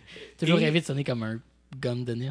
Et c'est de là que vient le, reste de la profondeur du jeu, puis devient l'élément intéressant du jeu, en fait. Parce qu'en dehors du jeu rétro de Duck Hunt, euh, on est un petit garçon qui est assis dans son salon avec notre mère qui travaille, qui s'affaire dans la cuisine derrière nous. Euh, donc, on le voit parce que quand on est quand on joue au, au simulateur de Duck Hunt, si on se revient et on fait un 180 degrés sur nous-mêmes, on voit à travers l'écran de la télé. Fait que vraiment, on est dans la télé. Ah, c'est bon. Puis quand on se retourne, on voit l'écran, puis on voit le petit gars qui joue, puis tous les mouvements qu'on fait avec nos, nos manettes Ah, sont répliqués par le petit gars dans le salon. Wow. Fait que tu te vois assis dans le salon, puis tu vois ta mère en arrière, là, qui, qui s'affaire dans Qui la cuisine, ouais, puis qui, fait ses mots croisés, ou peu importe, qui parle au téléphone. Donc, t'es vraiment un, un petit gars, puis tu vois de quoi t'as de l'air. Qui Et- regarde le catalogue Avon. Puis qui. euh, Distribution aux consommateurs. ah, nice. C'est mieux encore, j'aime ça. quand on n'est pas dans le jeu, qu'on on alterne à chaque. En fait, le, le jeu commence, on est, le- on est dans le salon avec le petit garçon, euh, assis à terre sur le tapis devant la TV, avec le, le, le- le King Bit Entertainment System, qui est une parodie du Nest. Euh, Et on doit prendre, on doit littéralement prendre la cassette de Duck Season et la mettre dans le, le King Bit Entertainment System pour aller jouer. Puis là, quand on fait Start, là, on tombe dans le jeu, puis là, on, on joue au jeu. Euh, donc, à chaque, après chaque round, il y a, en tout le jeu, il y a 10 waves là, de, consécutives, là, 10 comme sessions de jeu à faire. Et entre chaque wave, on revient dans le salon, puis là, on peut explorer notre environnement, puis on peut s'amuser avec ce qui nous entoure. Euh, le jeu se déroule dans l'espace d'un après-midi, d'une soirée. Fait que c'est très très court, puis ça se porte bien à l'expérience où l'expérience est courte. Fait que le jeu se passe pratiquement, tu un peu accéléré, mais pratiquement dans le en temps qu'on va ré- ré- réellement passer dans, dans le jeu. Personnellement, c'était déjà extrêmement creepy. Peut-être que c'est euh, l'idée que je, je- connaissais la prémisse que c'est un jeu d'horreur, je savais déjà avant de, de tenter l'expérience, mais d'avoir une présence qui est virtuelle de ta mère derrière toi, ça a été étrangement troublant pour moi, sérieux. D- d'un, je l'ai joué le soir, là, tout le monde dans la maison dormait, je dis comme je, je m'en vais faire du VR. je plonge le VR, il n'y a pas une lumière dans la maison, tout est éteint. Fait qu'il y a juste moi dans le salon qui bouge avec mes manettes. Et quand t'es dans le jeu, puis tu te retournes. Ta mère qui te Non, mais elle est là, puis tu l'entends derrière tout le temps. Fait que quand t'es dans le salon, puis tu, tu- tu regardes autour de toi, il y, a- il y a plein de magazines, il y a plein de, plein de trucs qui t'entourent. Fait que tu joues avec, ce qui t'en- tu sais, avec l'environnement, Mhm. mais t'entends tout le temps quelqu'un qui marche. Quelqu'un qui cuisine, t'entends la vaisselle, t'entends qui écrit, elle, elle se chante des petites chansons. Elle, elle est là. Ça, ça ramène un peu dans, dans cette, cette ambiance-là. On a tout fait ça. Là. Elle est assise dans le salon pendant que nos parents tu sais, s'affairaient dans, dans Devant la la maison. gardienne Nintendo, là. Puis- Exactement. puis là, tu te remets là, puis tu sais que c'est un jeu, tu sais, qui a une prémisse de jeu d'horreur. C'est comme, ah, T'a- T'attends, c'est quoi qui va te sauter dans ouais, la mais il y a tout le temps quelqu'un derrière toi. Fait que c'est, pour moi, déjà là, ça mettait un, un certain niveau de stress. Euh, mais le côté horreur vient du fameux chien. Euh, quand je parle du chien, Fallait. il faut, faut- Il faut fallait. s'imaginer, c'est, un, c'est plus comme un dude dans un habit de chien géant. Nice. Il faut le voir plus comme si c'était une mascotte de chien. Euh, c'est- jamais présenté comme ça, mais tu sais, clairement, il y a du motion capture qui a été fait, puis fait que ça a l'air d'un humain, mais c'est un chien.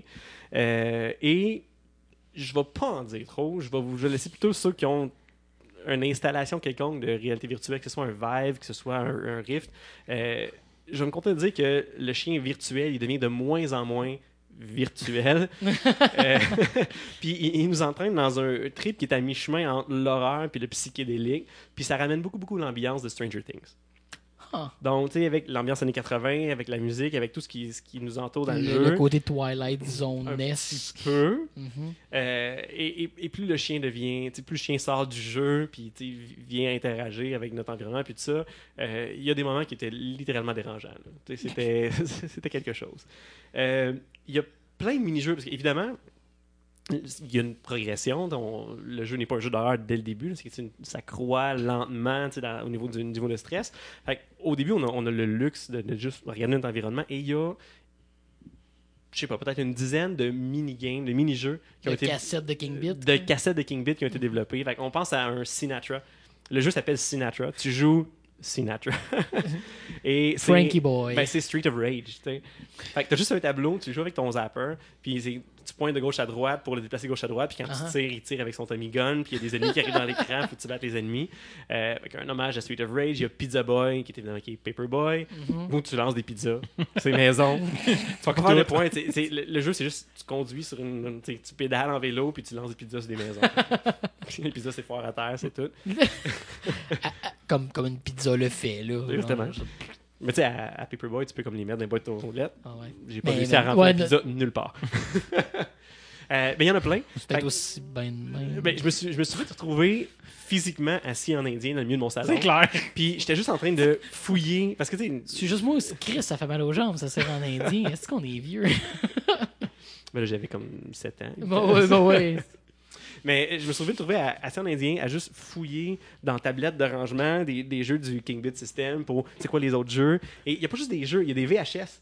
Il y a plein, plein, plein de VHS. Puis tu les prends, puis il y a des bouts de films. Puis c'est, dans ça qu'on va voir les, euh, les acteurs de Node, entre autres, qui jouent plein de personnages. Fait que, tu sais, des films un peu louches, des fois des, euh, des, des- des publicités de, de- de- d'avocats, mais tout, c'est, l'autre Oh, VHS, ouais. là, avec l'écran qui saute. ça, ça. ça, je trouve que c'est le bout qui est vraiment trippant d'un- d'un d'un bon jeu de VR. C'est c'est- ces petites affaires-là qui font que tu peux manipuler vraiment l'environnement. Les là. petites interactions Ouais. font, font des grosses différences en VR. Mais puis ça, ça vient mettre le ton. Tu sais, Il y a Ah des ouais. revues qui traînent partout par terre, puis à chaque fois que tu, que tu complètes un- une wave, c'est un tour dans, dans le jeu, ça te ramène dans le salon, puis là, le salon va changer. Comme, tu sais, il, Ta mère a il laisse sous-entendre que non, non, mais le temps va avancer, puis ta mère a bougé dans la maison, toi, tu as probablement fait des choses. Fait qu'à un moment donné, tu reviens, puis il y a une bouteille de jus, tu sais, tout écrasé, comme, tu sais, une bouteille de jus Ah en oui, carton. là, tout, ouais. Il y a une pointe de pizza, il y a, il y des choses qui changent autour de toi. Puis- La pizza en Ouais. puis- Mais tu peux interagir avec tout. Tout ce qui est là, tu peux tout t'en servir. À un moment donné, Il y a des figurines euh, derrière une revue, puis il y a, il y a vraiment comme un- une narrative où il il y a un monde qu'ils ont créé où tu vas regarder une revue, puis ils parlent d'un film qui va sortir Ouais. bientôt. Puis t'as le Euh, VHS, quoi. Puis t'as le VHS, puis t'as ci, puis t'arrives d'une wave, puis une grosse figurine, comme qui mesure, tu sais, un- deux pieds de haut, là, avec, euh, elle fonctionne, elle a une arbalète, puis tu peux vraiment lancer des petites fléchettes avec l'arbalète. Mais c'est le personnage, tu sais, du film qui, qui s'en vient. Donc, euh, c'est super le fun d'être dans cet environnement-là, ça, ça met le ton, puis t'as plein de bébelles à jouer qui vont venir, meubler le temps entre chacune des, des vagues qu'on va faire dans, dans le jeu. Mais c'est pas là pour rien. Parce que tout ce qu'on fait a un impact sur la fin du jeu. Il y a sept fins différentes au jeu. Fait qu'il y a sept façons différentes de compléter le jeu. La septième qui est spéciale, il faut avoir fait les six autres pour avoir la septième. Et- et- Puis ces fins-là sont informées par tout ce que tu fais? Pas tout ce que tu fais. C'est des actions très, très, très, très précises. Ok, il y a des Principalement triggers, quand tu es dans le, dans le jeu de Duck Hunt. OK. Mais euh, ce que tu as autour de toi peut quand même te servir plus, plus tard dans, dans le jeu. là. Donc, l'environnement est intéressant. Tout est, tout est, est bien fait. C'est une expérience qui est très, très, très soignée. Euh, puis j'ai l'impression qu'en en ce moment, dans tout ce qui est la réalité virtuelle, on a deux types de contenus majeurs. On a soit des jeux avec une narrative qui est limitée. Fait que soit ça va être des choses qui sont répétitives, des wave shooters, ou des... fait qu'il y a du gameplay, mais il y a peu d'histoire. Ou tu as l'inverse.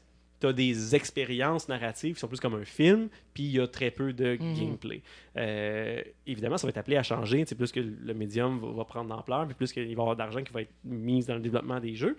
Euh, mais Doc Season, ça se trouve un petit peu à mi-chemin entre les deux, où il y a une expérience narrative qui est vraiment, vraiment très, très, très bien faite, puis il y a un gameplay qui est très, très solide. Même s'ils sont un peu détachés un de l'autre, ça, ça rend le, le- le temps qu'on va passer avec le jeu plus intéressant. Je suis pas en train, je suis pas assis en train de regarder, par exemple comme dans Lost, un film où je suis juste là, puis les personnages du film vont me reconnaître, mais j'ai aucune Ouais, ouais, ouais. influence. Puis c'est pas juste un shooter où ben, il passe des canards, puis je tire des canards. Il, y a, y une- il y a une couche de plus qui est ajoutée qui, qui rend qui rend toute cette expérience-là super intéressante. Fait je pense que Stress Zero, ils font un pas dans la bonne direction de nous emmener vers du contenu un peu plus, euh, peu plus développé, peut-être Et creepy. et creepy. Euh, fait c'est pas une expérience qui est super longue, mais c'est grandement apprécié Mais, mais puis il y a Euh, de la rejouabilité à cause des différentes fins. pour faire les différentes fins. Euh, c'est sans, sans rien spoiler, évidemment, le, le chien, à un moment donné, on vient qu'à interagir avec lui. Euh, puis c'est là que ça devient intéressant, tout ce qui nous entoure, parce que ton- tu découvres des choses, on te demande tu as des préférences. Moi, j'ai viré le salon à l'envers. là. tu peux venir, il y a un bat de baseball, tu peux le prendre, il y a une balle, tu peux battre la balle, tu peux, il y a plein de choses, puis il y a plein d'achievements qui sont cachés à travers tout le jeu. Euh, battre la balle à travers la fenêtre, qu'elle tombe dans le cours du voisin, euh, ça déborde un achievement. Il y, a- il y a plein de choses que tu fais juste jouer avec ton environnement, puis ça te fait des points. Ça te fait Tant, que l'achievement s'appelle euh, The Sandlot, c'est euh, le petit champ. Ah, ouais, on... ouais, ouais, ça des fait deep trop longtemps. ça. référence euh. Fait que c'est super le fun de juste être dans cet environnement-là, puis t'as tout le temps ce, ce- ce stress-là, cette ambiance-là à la Stranger Things. Je peux pas, je peux pas prendre autre chose que. c'est- C'est trop évident l'ambiance. Si vous avez vu Stranger Things, vous allez comprendre de quoi je parle, euh, qui, qui est là, puis qui est super intéressante. Fait que si vous avez un système de réalité virtuelle, c'est un no-brainer. Ou un ami Ok. qui en a un. Ou un ami qui en a un, puis qui veut passer, qui vous êtes prêt à l'accueillir dans votre salon pendant, euh, je sais pas, une heure, deux heures maximum. Euh, mais c'est un no-brainer. Je pense qu'en ce moment, c'est qui fait le pont entre les expériences puis les jeux, c'est c'est un des, un des, des grands titres en ce moment sur la réalité virtuelle. Euh, fait ça fait plaisir de donner trois pattes de divan plus un Kingbit Entertainment System. euh, que j'utilise, mais euh, c'est ça. Que- mais j'utiliserai pas les pattes de divan parce que je suis assis par terre dans le milieu de mon salon C'est clair. en train de regarder des VHS. As, as one does, bien sûr.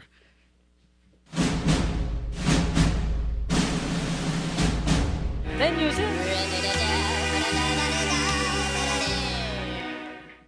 Et oui, c'est le fameux moment où on prend des descriptions de choses qui s'en viennent, qu'on les passe dans Google Translate en plusieurs langues jusqu'à temps que ça devienne incompréhensible, puis qu'on essaie ensuite de les faire deviner hein, à ceux qui nous écoutent, puis à nos deux, euh, nos deux collègues ici. Allô? Donc, euh, T'es- T'es-tu Gabby J dans Super Punch-Out, toi, là? Yay! Yay! Alors Euh, oui, semaine du 9 au 22 octobre.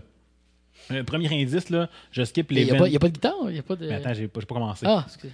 Je, je skip les 22 premières de shows de super-héros, là, fait que pas de Supergirl, Arrow, The Flash, puis Legend of Tomorrow, là, qui Merci. commencent euh, tout en même temps. là. DC TV Universe. euh, C'est hot, mais mettons qu'on est allé ailleurs.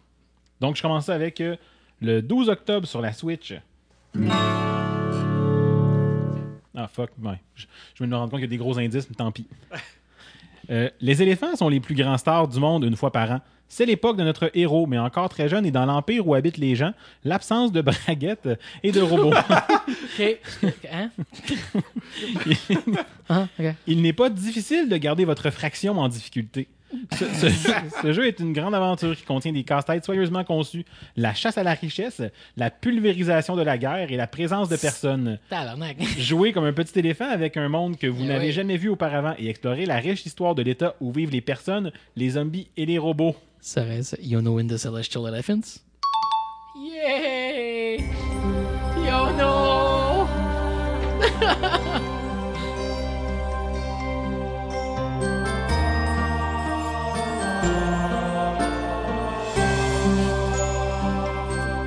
Tu sais- quand il y a trois notes d'une mélodie de fête, puis tu sais exactement tout le reste, là, c'est. euh, Il n'y a Mais pas de draguette? Mais j'ai pas compris. Mais je pense que, en fait, je pense que la braguette, ça fait référence au fait que quand tu, quand tu regardes, là, moi, j'ai, j'étais allé sur YouTube pour trouver la soundtrack. T'as Yono, puis sur sa tête, il y a. euh, Oui. Oui. Ah non, c'est. Yono, c'est c'est la plus belle chose qui va être arrivée à Divan Quest. Non seulement l'éléphant est giga fucking cute, tu prends avec un coq sur la tête tout le temps. Fait que ça était la braguette. Hashtag coq sur la tête pour le concours. Fait que, ouais, c'était facile, celle-là, mais c'est pas grave. euh, Je trouve ça cool. euh. En fait, c'est ça, je pense que j'avais le laissé de même en disant le reste est beaucoup trop ridicule, je le laisse de même. De- 12 octobre. 12 octobre? Wow, OK. Ça s'en vient. La hein? semaine prochaine? Mhm. Ben, cette semaine, là. Pour, Euh, pour- pour euh. le pod. Ah, C'est dit. ah, je sais ça. J'avance ça au 16 octobre à la télévision. Ouais, le synopsis m'inspirait pas trop, fait que je vois qu'il y a une citation euh, qui, qui revient à un personnage. C'était une chose simple pour un garçon perdu et une fille cassée. Ils se sont battus avec un survivant, une force militaire et une lance tombée. Je me suis pris dans la lutte con- contre un tel mal qu'il a essayé de voler des étoiles. Partagé avec d'autres, nous avons persécuté ceux qui ne pouvaient pas, mais nous pensions pas que cela finirait. Stranger Things saison 2. Ah. Un droit de réplique? Je vais dire Stranger Things saison 2. Ah. Ben voyons.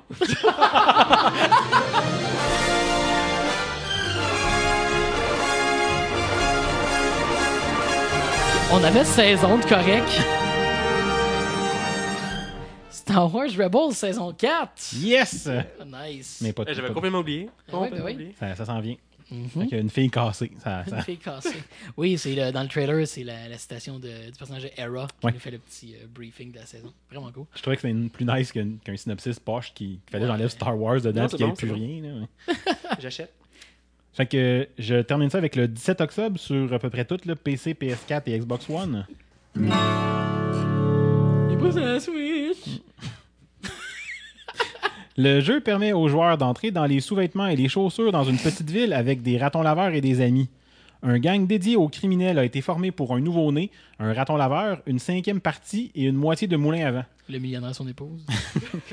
Comme un nouvel enfant, les joueurs rejoignent des secrets, des fabricants d'outils, du dragon masculin, des moustiques, de la menthe et d'autres groupes dans la lutte contre le mal. Tandis que Raccoon essaie de construire certaines de ses meilleures choses dans l'histoire. Le dragon masculin. Tabarnak. Que c'est ça? Sur PC, PS4, Xbox One. Donc, toutes les. Je sais pas. Là, la réponse, elle est dans le.